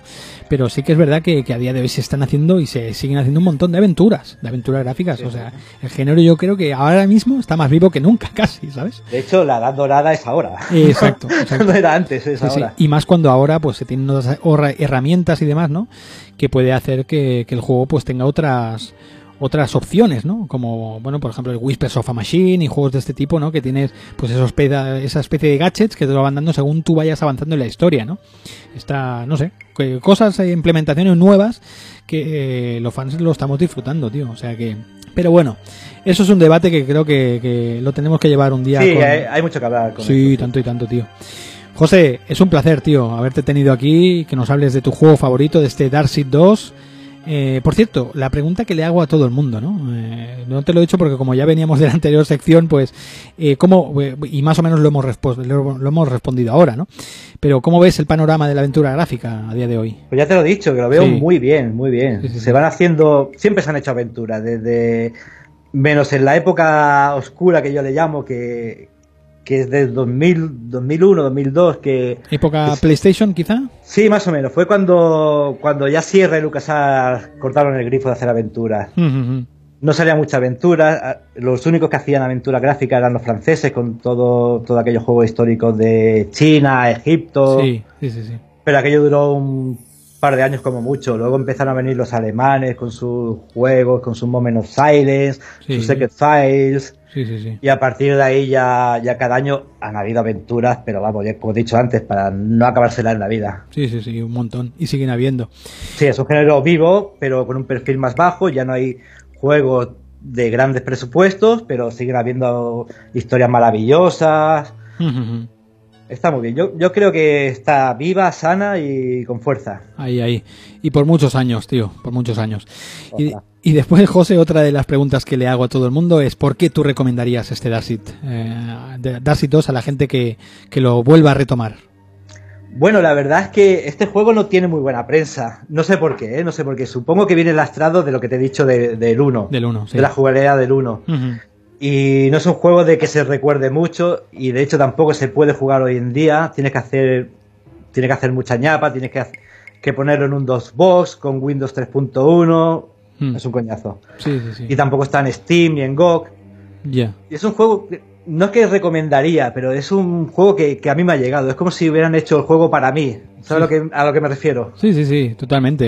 Eh, tiene los ingredientes y, y lo que a ti te pide el cuerpo y lo que a ti te mola y, y esta, se reúne aquí en este juego, claro, claro. A mí me pones un, juego, un jueguecito ambientado en un pueblo norteamericano con personajes que tienen su secreto, con gráficos pre-renderizados que a mí me, me chiflan. Y encima, y encima con una historia interesante, bastante interesante. Así que, y bueno, y, y otra cosa tengo que decir, que eso, a mí me encantan los juegos de investigación. Y este juego, durante la mayor de, parte del juego, eh, hablas con uno, hablas con otro. Es, es muy parecido, por ejemplo, en diseño muy parecido a- al primer Sherlock Holmes de, Sí. de Mythos. Tú lo has jugado hace poco, ¿no? Sí, hace poco, Creo. hace poco, claro, claro. Es, es una de las cosas que me han gustado que, que- y que he visto también de diferencia del primero, que hay mucho texto, hay mucho, ¿sabes? Y respuestas que puedes dar y entrar en unas conversaciones que te llevan a, a, bueno, a, a pistas acerca de todo lo que, lo que tienes que ir haciendo, ¿no? Está, está muy bien, tío. Sí, claro, este juego ya lo escribió un profesional. digamos. Claro, claro, claro. Má- más profesional que él, la verdad que sí, sí, que la gente le pegue un repaso a su, a su, a sus trabajos y verán que no es un don nadie este hombre, ¿sabes? Pues nada, José, vamos a, dejarlo aquí. Yo creo que vas eh, tarde o temprano volverás por aquí a, a Point and Click porque tenemos varios debates y varias cositas que, que pueden ser muy interesantes. Y una vez más, pues te, te doy las gracias por tu tiempo, por haberme, por haberme ayudado a llevar estas dos secciones que he abusado de ti en este programa. No, hombre, no, ha sido un placer, me lo he pasado muy bien. Sí, me alegro, me alegro. Y recomendar pues ese Urban eh, eh, Witch Story, ¿no? Que, que está ahí y, y que pronto pues no será el único que tenga este estudio Postmodern Adventures, ¿verdad, José? Exacto, no sé cuándo, pero sí, algún día, algún día saldrán. Sí. Algún día saldrán, ¿eh? Eso esperaremos desde aquí y ya sabes que esta es tu casa, José. Para cualquier cosa solamente me tienes que, que comentar y, y lo llevamos a cabo por aquí, tío. Pues muchas gracias. Venga, un abrazo, José. Un abrazo. Chao.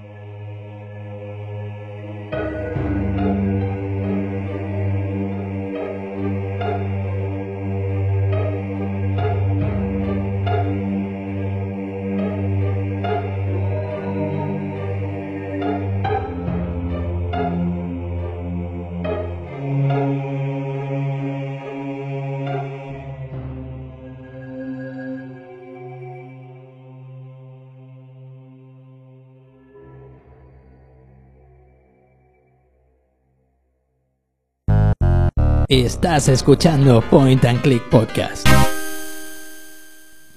Los cuentos de princesas, los cuentos de fantasías y cuentos épicos eh, de príncipes, de dragones, pues era un recurrente por aquel entonces, por aquel año 1992 y varias aventuras gráficas pues trataban esta, esta temática. De hecho, yo el juego del que os voy a hablar eh, muchos años me ha costado diferenciarlo o me lío, ¿no? Con, eh, con otros títulos como es el caso de, de Curse of Enchantia, por ejemplo, o Lure of the Tempest. Todos estos juegos pues se me acumulaban en la cabeza y, y incluso varios de ellos me acuerdo que empezaban eh, de la misma manera, ¿no? Con el protagonista encerrado en un, en un calabozo, ¿no? Eh, el juego del que os voy a hablar, eh, también del año 1992, eh, se trata de Legend of Kirandia, el, primer libro, digamos. Eh, son tres libros, eh, son tres, digamos, tres partes. Este, este primer eh, libro, este primer juego, digamos, esta primera parte, se le llaman The Legend of Kirandia Book One, Fables and Fiends.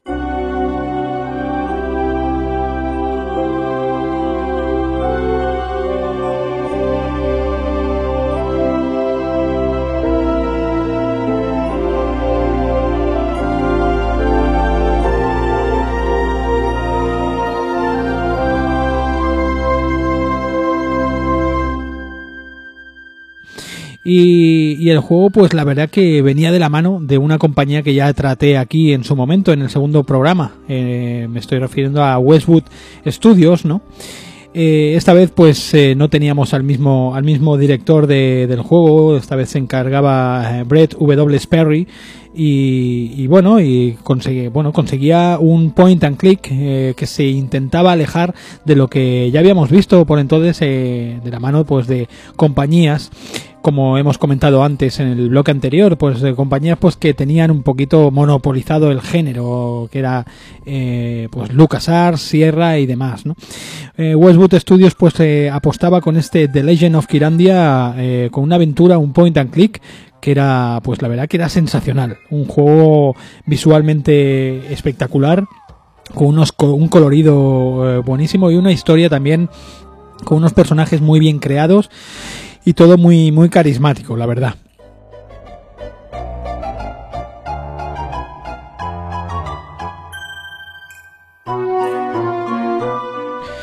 El juego, como os he dicho, tuvo dos secuelas más. Eh, este juego, este primer libro, este primer, esta primera parte salió en el año 92, como os he dicho. Al siguiente año salió el The Legend of Kirandia Book 2, eh, segundo libro. Eh, Hand, eh, The Hand of Fate, la mano del destino, ¿no? En el 94 ya la última parte llegaba con ese Malcolm's Revenge, The Legend of Kirandia, Malcolm's Revenge, la, la venganza, la revancha, la revancha de, de Malcolm, ¿no? Eh, todos más o menos tenían la misma pues la misma estética visualmente y demás y, avanzaba un poquito eh, abarcaban un poquito más el, el, universo este fantástico en el que en el que Westwood pues se había se había metido no eh, todos llegaban de la mano de, Westwood eh, y, y, la verdad que lo que os decía no se notaba claramente que se intentaban alejar de lo que compañías como LucasArts con ese motor Scum o, la mismísima Sierra pues habían hecho con con cada uno con sus motores eh, respectivos, ¿no? Aquí el, la mecánica del point and click pues era un poco diferente. Si un caso vamos a tratar un poquito primero, os voy a explicar de qué va este primer libro, este, este eh, Diablos eh, Fables and Fiends. Y, y, luego os hablo sobre, como siempre hago, ¿no? Sobre la mecánica y las cosas un poco diferentes que he visto en este, en este primer Legend of Kirandia jugándolo a día de hoy. El tema, el tema, bueno, pues es bastante, bastante sencillo. Trata sobre, bueno, sobre en el reino, en el, en el reino de, de Kirandia, ¿no? Pues eh, la fantasía, en el reino de fantástico de Kirandia, pues el rey William, tanto el rey William como eh, la reina Catherine, eh, pues eh, son que asesinados por, por el por el bufón de la corte, por Malcolm, ¿no? Este tipo, pues se hace se hace con la piedra, una piedra llamada Kiragema, ¿no? La, la Kiragem. Eh, y, y, eso pues le dota de, de, control de toda la magia y a la vez que eh, todos los eh, místicos del lugar pues pierden un poquito su poder. Y de esta manera pues este bufón pues se hace se hace toma su venganza digamos y, y, y va acabando con todos los eh, con todos los místicos con todos los magos del lugar incluso pues con la naturaleza con los bosques y demás. Aquí es donde empieza aquí es donde empieza este Legend of Kiranda donde vemos vemos el, el el paraíso, el, el bosque de, de, Kirandia donde se va, lo va quemando este, este maldito bufón, ¿no? Hasta llegar a Kalak, que es el, digamos, el, el, el jefe, el jefe de los, eh, de los místicos, ¿no? Y a su vez el abuelo de Brandon, quien es el protagonista de esta historia. Eh, asalta en la casa de, de Kalak eh, este, este Malcolm, este bufón, y le, le suelta un hechizo y lo transforma en piedra. Eh, a partir de aquí eh, vemos que vuelve vuelve Brandon a la casa y lo encuentra pues petrificado no como si fuese un Han Solo cualquiera. Y, y, a partir de aquí pues digamos que, que el, una misión endosada por, por eh, los eh, seres mágicos, por el, el árbol, eh, que le explica pues que él es el elegido y es el que tiene que salvar y pelear contra este, contra este bufón y recuperar la Kira Gem, la Kira Gema, y, y, a partir de aquí pues empiezan las historias ¿no? de, de Brandon, y a partir de aquí pues Brandon pues se enzarza en un camino bueno, bastante difícil y que nos lleva por un montón de parajes y un montón de personajes que vamos conociendo y esto esto es un poquito la sinopsis, esto es un poquito la trama que nos lleva el, el juego, la, la trama que nos plantean, ¿no? Eh, ya os digo, visualmente el juego es espectacular, encontramos pues eh, cosas que nos eh, transportan al mundo de la magia de una manera sensacional, como esa, ese primer momento, donde ya nos subimos en una raíz y el árbol pues nos lleva a las puertas de la casa de, nuestro abuelo, de Kalak, ¿no? a partir de aquí pues vemos también cómo ese árbol nos explica toda la misión y demás, y, vemos hechizos y vemos un montón de, de utensilios mágicos y demás, ¿no? La verdad que ya os digo, por aquella época pues hubo un, pues eso, como un eh, eh, desatar de todo, de todo ese mundo fantástico y, y de, mundos épicos y espada y brujería y demás, ¿no? Es, es, sensacional el juego, ya os digo, también tiene esta mecánica que os decía antes que se alejaba pues de las típicas mecánicas del point and click. Eh, esta vez pues teníamos solamente un puntero. Dentro de este puntero, con ese puntero pues hacíamos todas las acciones necesarias. No lo íbamos seleccionando, sencillamente eh, picábamos en el objeto en concreto y este pues ya hacía uso o hablaba o, lo cogía o lo, empujaba lo que tenía que hacer ¿no? después sí que picábamos y buscábamos en el escenario eh, objetos que, que creíamos que podían ser útiles y los arrastrábamos directamente abajo a nuestro inventario eh, después también si queríamos utilizar esos objetos no, no teníamos que picar y poner lo típico usar, eh, yo que sé, pues eh, gema roja, ¿no? O, joya roja en, en, chimenea, pues eso ya nos hacía. Simplemente picábamos en la gema roja o en el objeto en concreto eh, se resaltaba, el puntero eh, pasaba a ser ese objeto y lo movíamos en el escenario en donde nosotros queríamos hacer uso de ese objeto y automáticamente pues ya se hacía, era como una especie, una especie de modo táctil, ¿no? Eh, primigenio, ¿no? Una cosa que, que funciona pues a día de hoy funciona de una manera bastante, bastante bien con, el, con las pantallas táctiles, ¿no? Y, de esta manera pues hacían uso de un, de un menú, hacían uso de opciones que teníamos en, el, en la parte baja de la pantalla y era un movimiento, un, una mecánica pues mucho más, más ágil, ¿no? La verdad que funcionaba bastante bien. Aunque a mí personalmente el tener mi, mi tabla de verbos y mis, eh, mi inventario con todos los objetos y, y utilizarlos con los verbos pues me sigue gustando más. Pero no deja de ser cómodo también este, este nuevo motor que implementaban los chicos de Westwood en esta, en esta nueva aventura de Legend of Kirandia.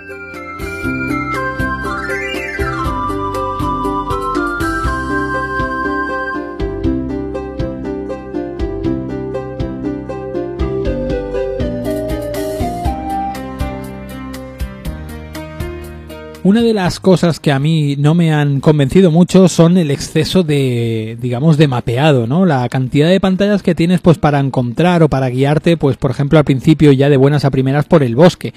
No tenemos el típico mapa, como veíamos en el Darkseid, este momento que, que hemos dicho antes, Darkseid 2, de que vemos las fotografías, automáticamente ya te transportabas eh, por el, por ese mapa, sino que aquí teníamos que ir investigando, investigando todas las pantallas, incluso a veces eran un poco laberínticas, ¿no? Eso a mí no me ha acabado de gustar mucho. Pero bueno, son cosas casi minucias que no, que tampoco tiene mucho, mucho que, que, que bueno, no es muy importante dentro de lo que es la trama de la historia, ¿no?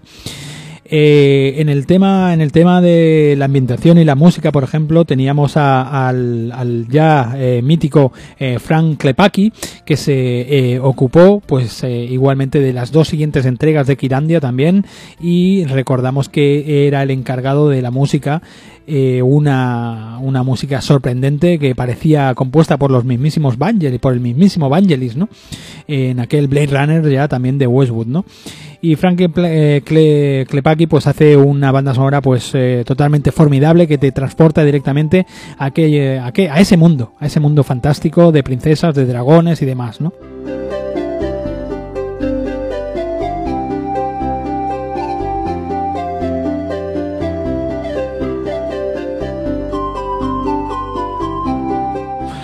Eh, la verdad que el juego, el juego a mí me, me pues me, ha gustado, me ha gustado mucho. Eh, es un juego que lo veo incluso pues muy fresco, un juego que, que bueno, pues ya os digo, el, la mecánica que tiene de juego, el tema de no utilizar el típico scum o algo así parecido, pues me ha parecido fresco, me ha parecido una idea guapa, pero ya os digo, yo me sigo, me sigo quedando con los eh, sistemas de antaño, ¿no?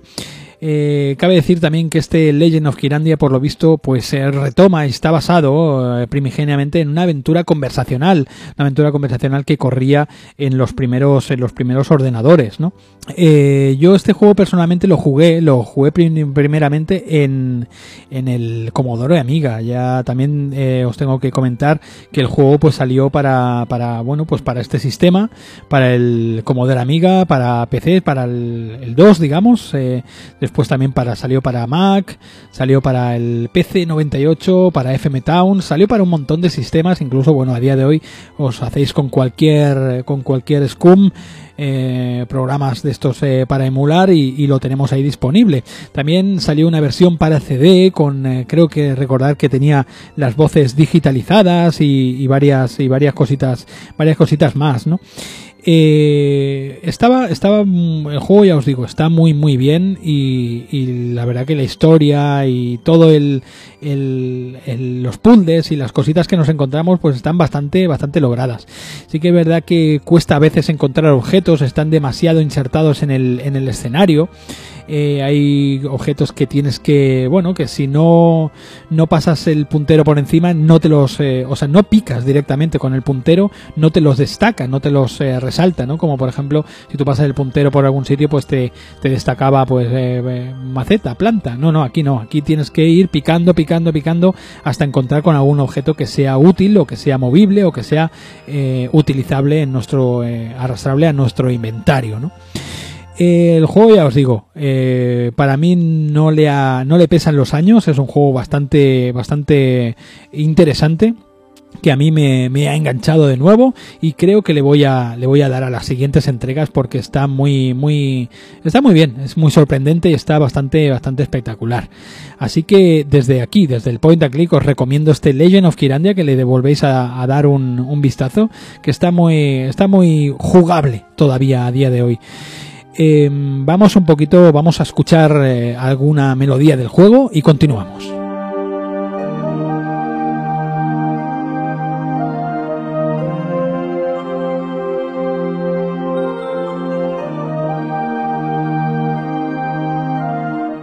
Como acostumbro a hacer ya en la última parte de este de esta parte central del, podcast, ¿no? Del programa, pues eh, hago una pequeña reflexión, una pequeña pregunta y tal que dejo ahí en el aire, ¿no? Y es que em, eh, os he comentado, ¿no? Que yo a principio, como decía, eh, pues me confundía con estos juegos, ¿no? Esto, este Legend of Kirandia, con ese Lord of the Tempest, con ese Curse of Enchantia y demás, ¿no? Eh, me gustaría saber vuestra opinión eh, acerca de, qué, mm, qué tiempos, qué, qué, época o en qué inspiración os gustan más los juegos de, de, aventura gráfica, ¿no? Hemos vivido eh, los tiempos de los piratas, ahora estamos con este Legend of Kirandia donde nos metemos en el, en el reino fantástico de un de princesas, de príncipes, de dragones, de brujos y demás. Eh, tenemos también el tiempo, vivimos eh, el tiempo de las aventuras y los nazis con, con ese Fate of Atlantis, con ese Indiana Jones y demás. Eh, hemos vivido un montón de, épocas en los juegos y de, y de ambientaciones diferentes. ¿Con cuál de ellas os quedáis vosotros? Así que esa es mi pequeña, mi pequeña pregunta, ¿no? A veces pues hago una opinión, hago una reflexión, a veces lanzaré una pregunta como os estoy lanzando. En el próximo programa, según lo que me contestéis, pues yo también os daré mi, recomendación, pero yo soy bastante tangible y bastante real. Así que eh, más o menos os podéis imaginar por la opción que opto yo, ¿no? Pero bueno. Vamos a esperar eh, vuestros comentarios, me los podéis hacer llegar, pues ya sabéis, desde el canal de, de iVox. Iré leyendo pues vuestros comentarios para el próximo programa. Y de momento, pues lo voy a dejar aquí. en próximos programas igual me adentro un poquito más en la saga de Kirandia con el segundo volumen, el segundo libro y el tercero. Pero de momento eh, es un poquito algo, un picoteo, algo rápido que, el programa la verdad que se está estirando bastante. Así que nada, continuamos ya con esa última parte donde vosotros pues eh, os ponéis al volante de, esta furgoneta que va, que va pues cada vez va más cargada de buen material. Eh, continuamos.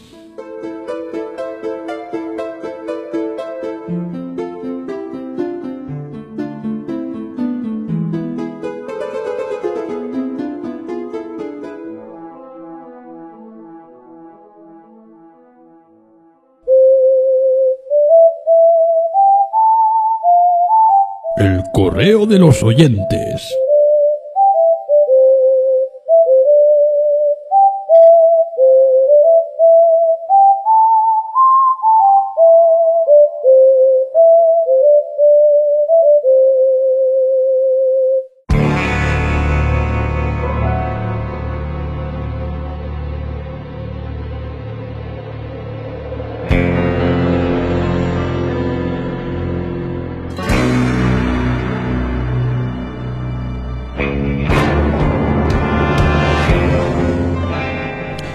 Bueno, vamos con la última, con el último, la última sección ya de este Point and Click eh, número 12, extra número 12. Y vamos con ese momento en el que vosotros tomáis las riendas y la verdad que, que, bueno, las tenéis que sujetar bien fuerte porque este mes han venido pues bastante cargadas de, de comentarios vuestros, incluso gente nueva y demás, ¿no? Del anterior programa, del extra número 11, ¿no? Eh, empezábamos eh, con un anónimo, un anónimo que me dejó un comentario eh, diciendo, Buenas, Sergi, eh, muchas gracias por el programa. Jugué al Broken Sword de pequeño y aunque siendo yo un chaval de la era PlayStation y por lo tanto incapaz de completar una aventura point and click con apenas 7 años, me encantó.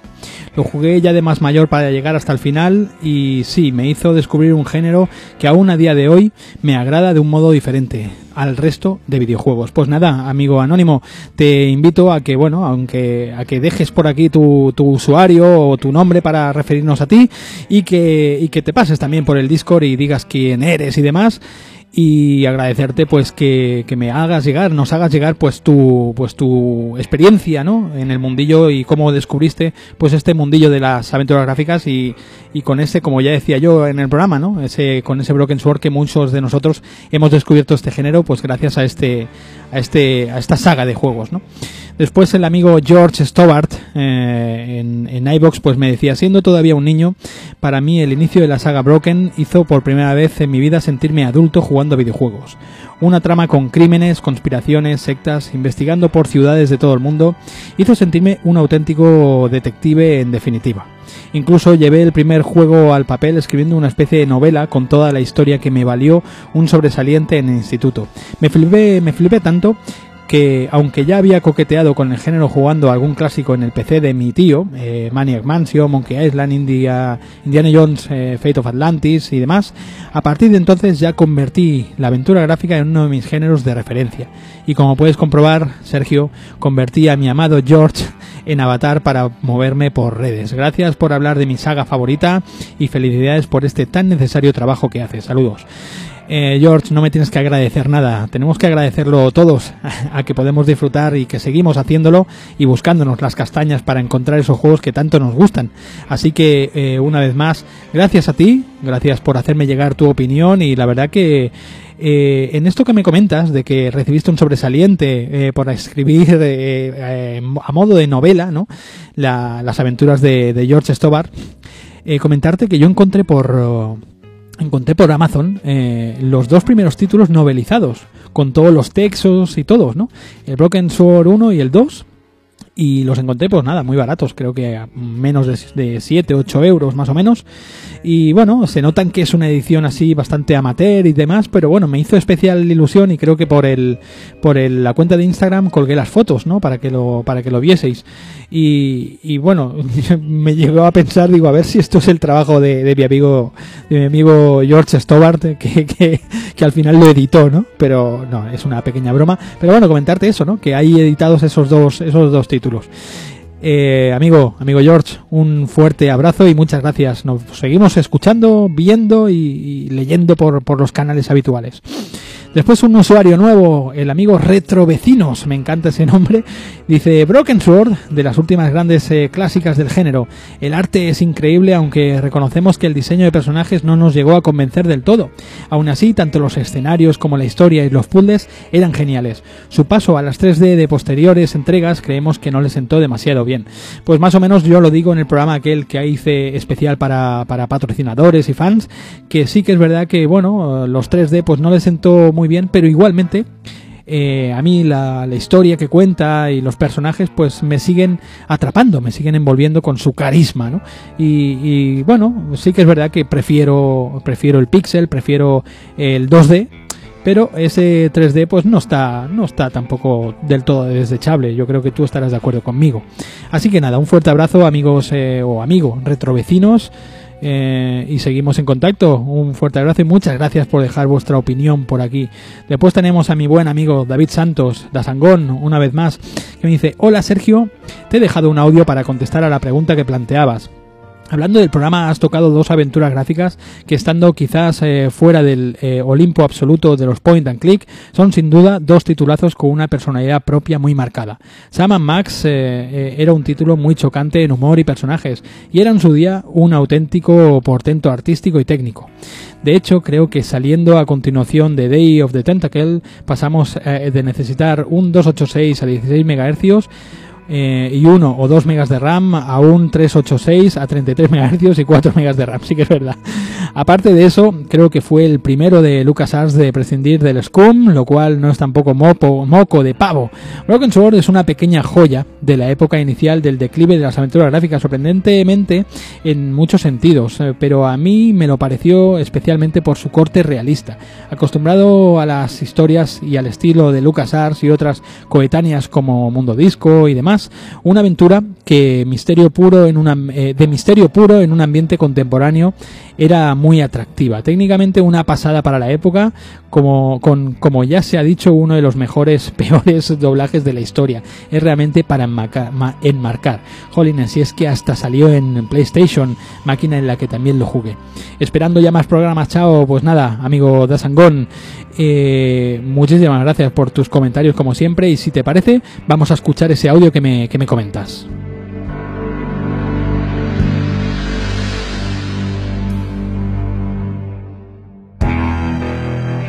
Hola Sergio, hola resto de oyentes, soy David Santos.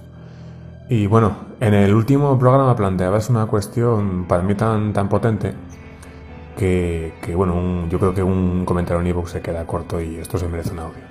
Así que nada, yo creo que el resumen era que, que tú estabas preguntando hasta qué punto eh, a gente talludita como nosotros, las aventuras gráficas, los point and click, nos gustan porque digamos es un eco del pasado, es un acto de nostalgia y en ese ejercicio estamos, digamos, pasando por alto las carencias que el género, que el género puede tener. Y yo, bueno, ya como respuesta primero ya niego un poco la, la mayor. No creo que el point and click tenga carencias como tales. Porque si, si admitimos eso, tenemos que admitir entonces que todos los géneros tienen sus carencias porque evidentemente no pueden dar lo que otros géneros pueden dar. Eh, entonces, claro, yo desde ese punto de vista ya no estoy de acuerdo con que el point and click tenga carencias. Yo lo que creo es que es un género con sus propias características, sus propias reglas de juego y evidentemente eso es como cualquier otro como, cualquier otro género al que te acerques, ¿no? Al final eso determina un poco mm, pues, la manera de acercarte a ese tipo de juegos. Eh, de alguna manera, yo creo que esto está ligado a, dos cosas, ¿no? Por una parte, a ver, es muy, muy importante el bagaje que tenga cada, cada uno. Esto es un poco como el cine, yo creo también. En el cine, si por ejemplo cogemos una persona que, cuya educación cinéfila solo venga de los 2000 para adelante y no haya tocado absolutamente nada de no ya de los 80, 90, sino de, de antes incluso, ¿no? Pues tú le puedes poner una película de los años 40, 50 y le va a costar muchísimo porque la evolución ha sido muy grande, ¿no? Ha habido cambios muy importantes en actuaciones, lenguaje audiovisual, eh, doblaje incluso, etcétera, etcétera, etcétera. Pues yo creo que eso juega, ¿no? Juega, juega en favor o en contra de cómo percibas al point and click o cualquier género al que no te hayas acercado antes siempre hay una barrera, ¿no? De aquello que no has, que no has, que no has catado anteriormente. El point and click, claro, lo que tiene es que es una aventura, es un género que vivió sus, mejores años hace ya, pues, más de 20 años. Entonces, bueno, evidentemente ahora mismo no pasa por su mejor momento, no es el más popular. Entonces eso es una barrera para que la gente entre. Pero yo creo que aquí entra en juego el segundo factor también. Y es que eh, al final, lo que tú seas capaz de disfrutar de un juego depende mucho de qué estés buscando. No en ese juego en concreto, sino en el videojuego en general. Eh, yo creo que hay mucha gente que lo que busca en los videojuegos es un entretenimiento o incluso hoy por hoy con cosas como Pokémon Go, Fortnite y todo el juego online en general, incluso un, acto de socialización. Pero hay gente también, quizás un poco los que venimos de escuelas más clásicas, que lo que buscamos en el videojuego es un acto de, es un acto de, de descubrimiento. Básicamente acercarnos a experiencias que, que o bien ya hemos vivido o bien no hemos vivido antes. Y desde ese punto de vista, al final, podemos tardar más o menos en acercarnos a cosas que no hemos tocado, pero acabamos tocando muchas cosas. Entonces, yo, por ejemplo, mmm, he tenido varios ejemplos, en ese, he tenido varios casos en ese sentido. Eh, yo hace unos años me acerqué a un juego que ni pensé que me acercaría en la vida, como puede ser Dark Souls. ¿Vale? A mí los juegos en los que, digamos, supone un reto a nivel de habilidad o dificultad en ese sentido, no me llaman. Pero empecé a jugar, le di una hora, un par de horas, mm, resultó un poco cuesta arriba, pero, pero me mantuve firme y, y, jolín, es un juego que disfruté muchísimo. Por ejemplo, también el año pasado, yo el juego de puzzle no es que sea muy fuerte, no me gusta mucho realmente, aparte de Tetris. Y, jolín, me acerqué a Catherine y la combinación de puzzle, historia, temática, me enganchó una auténtica brutalidad. ¿Vale? Y entonces, bueno, cada género tiene lo suyo. Es verdad que en el point and click clásico te puedes atascar, pero es que también te puedes atascar en otros juegos. Yo, por ejemplo, es que he, dejado, he, abandonado celdas por, por hartazgo de tanto, tanto, tanto, tanto, tanto puzzle. Y alguno atascarme, evidentemente. Y ver que ya me he costado un puzzle, Dios ayude, el siguiente no poder y así, y así todo. He abandonado juegos que no es un point and click por, por tema de dificultad y puzzles.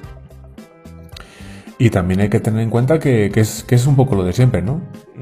Todo, todo es evolución, pero para mí marca más que es lo que estés buscando en un juego, ¿no? Esa experiencia. Entonces, bueno, yo creo que a día de hoy, a ver, si se hace un point and click, no creo que sea solo para la gente que ya estamos cerca de la cuarentena o superándola. No creo que sea solo para esa gente. A ver, sí que es un juego, es un, género, es un género de nicho.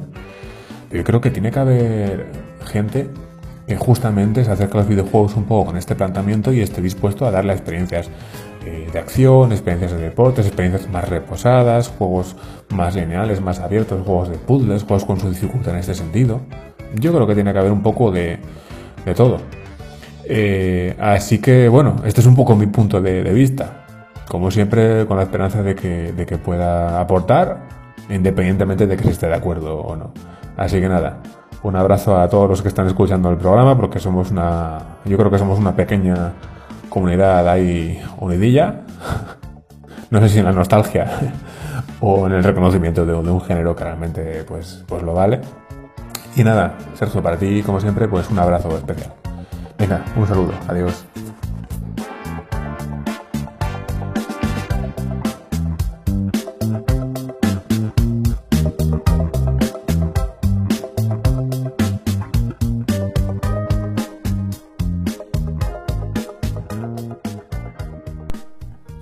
Pues eh, ya habéis escuchado súper interesante el audio del amigo David Santos, del amigo Dasangón, y, y, de hecho yo dejo abierto aquí para, futuros programas si queréis pues eh, aportar cualquier otra opinión, como ha hecho, como ha hecho Dasangón, eh, incluso rebatirle o, lo que vosotros queráis. Yo personalmente le quiero, le quiero contestar, la verdad que no le voy a rebatir nada, sencillamente es su opinión y yo tengo la mía, cada uno tiene la suya y, y es totalmente respetable y es, y eso es lo guapo de, estar aquí reunidos en este point and click, ¿no? Que cada uno pues deje, deje caer su opinión y, nos haga ver de otro, desde otro punto de vista, ¿no? Pero lo que sí que quiero aclarar es que yo cuando me refiero a, carencias de los juegos de aventura gráfica, eh, me refiero eh, en concreto pues a eso, a lo que a las limitaciones que los juegos nos ponen, que los juegos directamente nos ponen comparados con los juegos que, que vivimos hoy en día. Y cuando eh, el amigo David Santos ha comentado que todo depende también de, del background que tenemos, pues yo quería un poco hacer referencia a eso, a quitarnos ese background, que ve, lo veamos desde, desde la, vista eh, limpia, que no hemos conocido antes nada de esto, ¿no? Entonces, pues eh, digamos que dejamos atrás la nostalgia y los recuerdos y nos encaramos directamente a estos juegos. Yo en todo en todo este tiempo, en todo este mes que hemos tenido para reflexionar y demás, pues eh, yo creo yo creo que, que la verdad que a mí estos juegos me echarían para atrás a día de hoy. Eh, sabiendo lo que, lo que hay a día de hoy y demás, ¿no? No habiendo jugado, no habiendo tenido el background ni, ni sabiendo eh, buscar lo que, lo que cada uno quiere buscar, simplemente neutro, como una cebolla pelada totalmente, me pongo delante de, una aventura gráfica y a mí quizás, quizás me echaría para atrás. Pero eh, cada uno pues tiene su opinión, cada uno tiene lo suyo, pero sobre todo aclarar eso, que las carencias eh, a lo que me refiero, pues son eso, las limitaciones en cuanto a libertad, eh, en, limitaciones en cuanto a acciones y demás. De hecho, empezando porque una de las acciones que teníamos era pues ya la movilidad. Si no habían creado más pantallas ya no te podías mover por el juego Entonces, pues bueno, pues eh, eh, quizá esos juegos nos eh, hacían entrever una, como siempre he dicho, ¿no? Una falsa libertad, algo que te daba uso de, de verbos y de acciones que decías, ostras, pues puedo hacer de todo, pero realmente estaba todo guionizado, estaba todo patronizado y, ahí pues eh, entrabas, eh, llegabas hasta el final del camino y ya no había más recorrido. Me refiero a ese tipo de, limitaciones, ese tipo de, carencias, ¿no? Eh, ¿Qué haríamos, no? A día de hoy, si, si todo aquello no lo hubiésemos vivido, ¿no? Le, perdonaríamos esas cosas. Amigo David Santos lo tiene muy claro, nos lo ha dejado en este audio, así que desde aquí le agradezco que, se tome su tiempo y, los demás, pues a ver si os animáis también y decís, y decís la vuestra.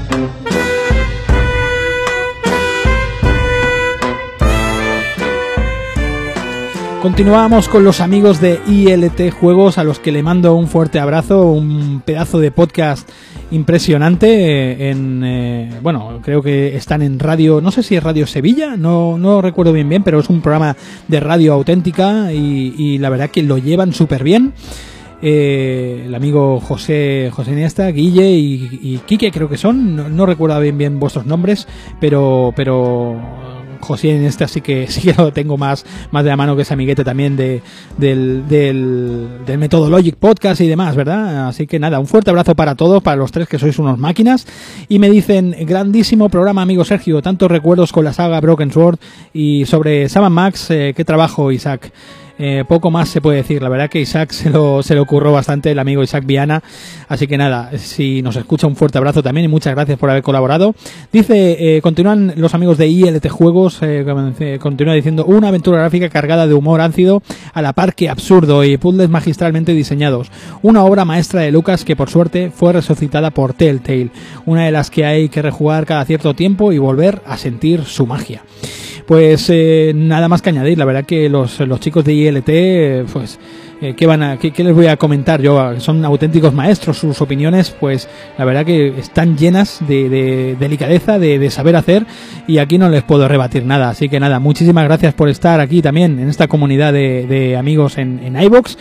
Y, os invito también a que estéis también, a que entréis en ese Discord, en ese canal de Discord, que estamos todos ahí un poquito hablando siempre de aventuras y descubriendo un montón de aventuras gráficas que, yo mismo no conocía tampoco. Y, y, nada, así que nada, un fuerte abrazo amigos de ILT Juegos y recomiendo desde aquí ese gran podcast que bueno, si os soy sincero, es uno de los pocos podcasts de videojuegos actuales que escucho a día de hoy. O sea que con eso ya lo dejo, lo dejo claro. Después me gustaría, me gustaría tomar un, un comentario, un comentario que he recibido en, en, un programa, en un programa especial, un programa especial que, que, me deja el amigo, bueno, mm, comentarios nuevos de, de, usuarios en el último, en el último programa eh, especial para, para pues para fans y para Patreons y cosas de estas que apoyan el, proyecto, pues el amigo Telate en iVoox me dejó también un comentario que dice, mola que exista un podcast de aventuras gráficas tan interesante, chapó y gracias.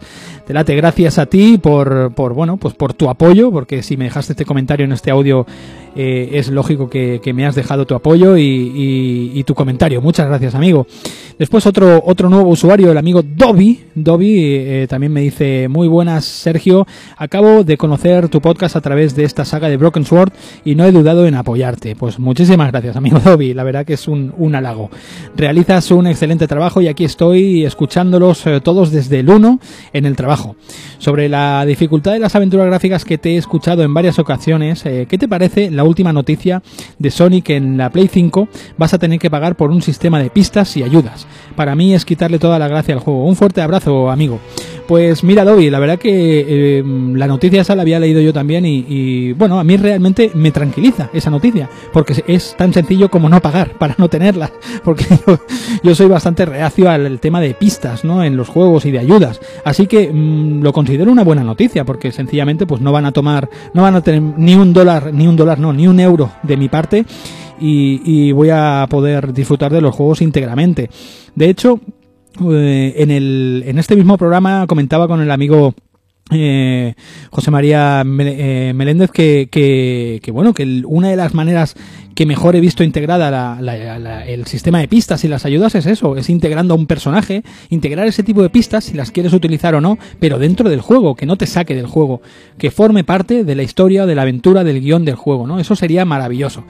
Pero bueno, no, es- así, eh, los chicos de Sony pues ya sabemos que les tira más les tira más el dinero que, la programación. Así que, ya veremos. Pero bueno, para mí ya te digo, eh, amigo Dobby, es una buena noticia. Y creo que, que- que hay que tomárselo así. Nada.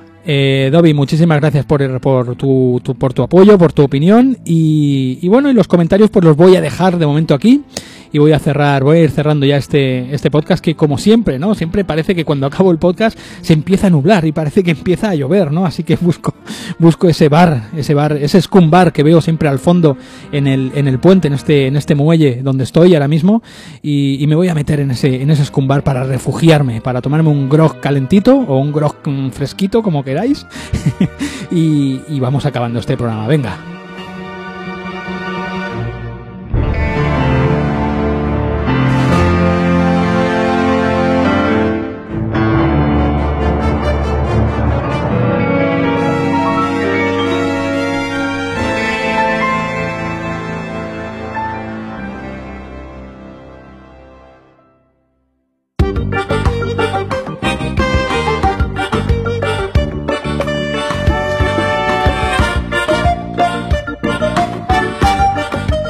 Pues llegados aquí, esto ya se acaba, este, este pequeño podcast, este programa extra número 12, pues ya llega a su fin. Y, nada más, os espero pues eh, de aquí a que, bueno, en el programa eh, también eh, para fans que llegará mañana. Y, nada, os espero de aquí a- al mes que viene para los demás y de aquí a 15 días otra vez para la gente pues que apoya el proyecto. Nada más, os invito a que os paséis por, por iVoox, que, comentéis y, y que compartáis y demás. Eh, también tenéis ese canal de Discord que os invito pues a que nos reunamos todos por ahí que se están diciendo cosas muy chulas, muy chulas. Así que nada, yo me quedo aquí con mi grog, que ya me lo han servido, ya ha venido el, tabernero gordo con su con su eh, delantal, eh, que por cierto, el delantal olía un poco un poco a mierda, ¿no? Pero bueno, os dejo dejo ya hasta el mes que viene, así que nada más Sergio Márquez se despide de todos vosotros, mandándoos un fuerte abrazo y diciéndoos chao, chao, chao, chao.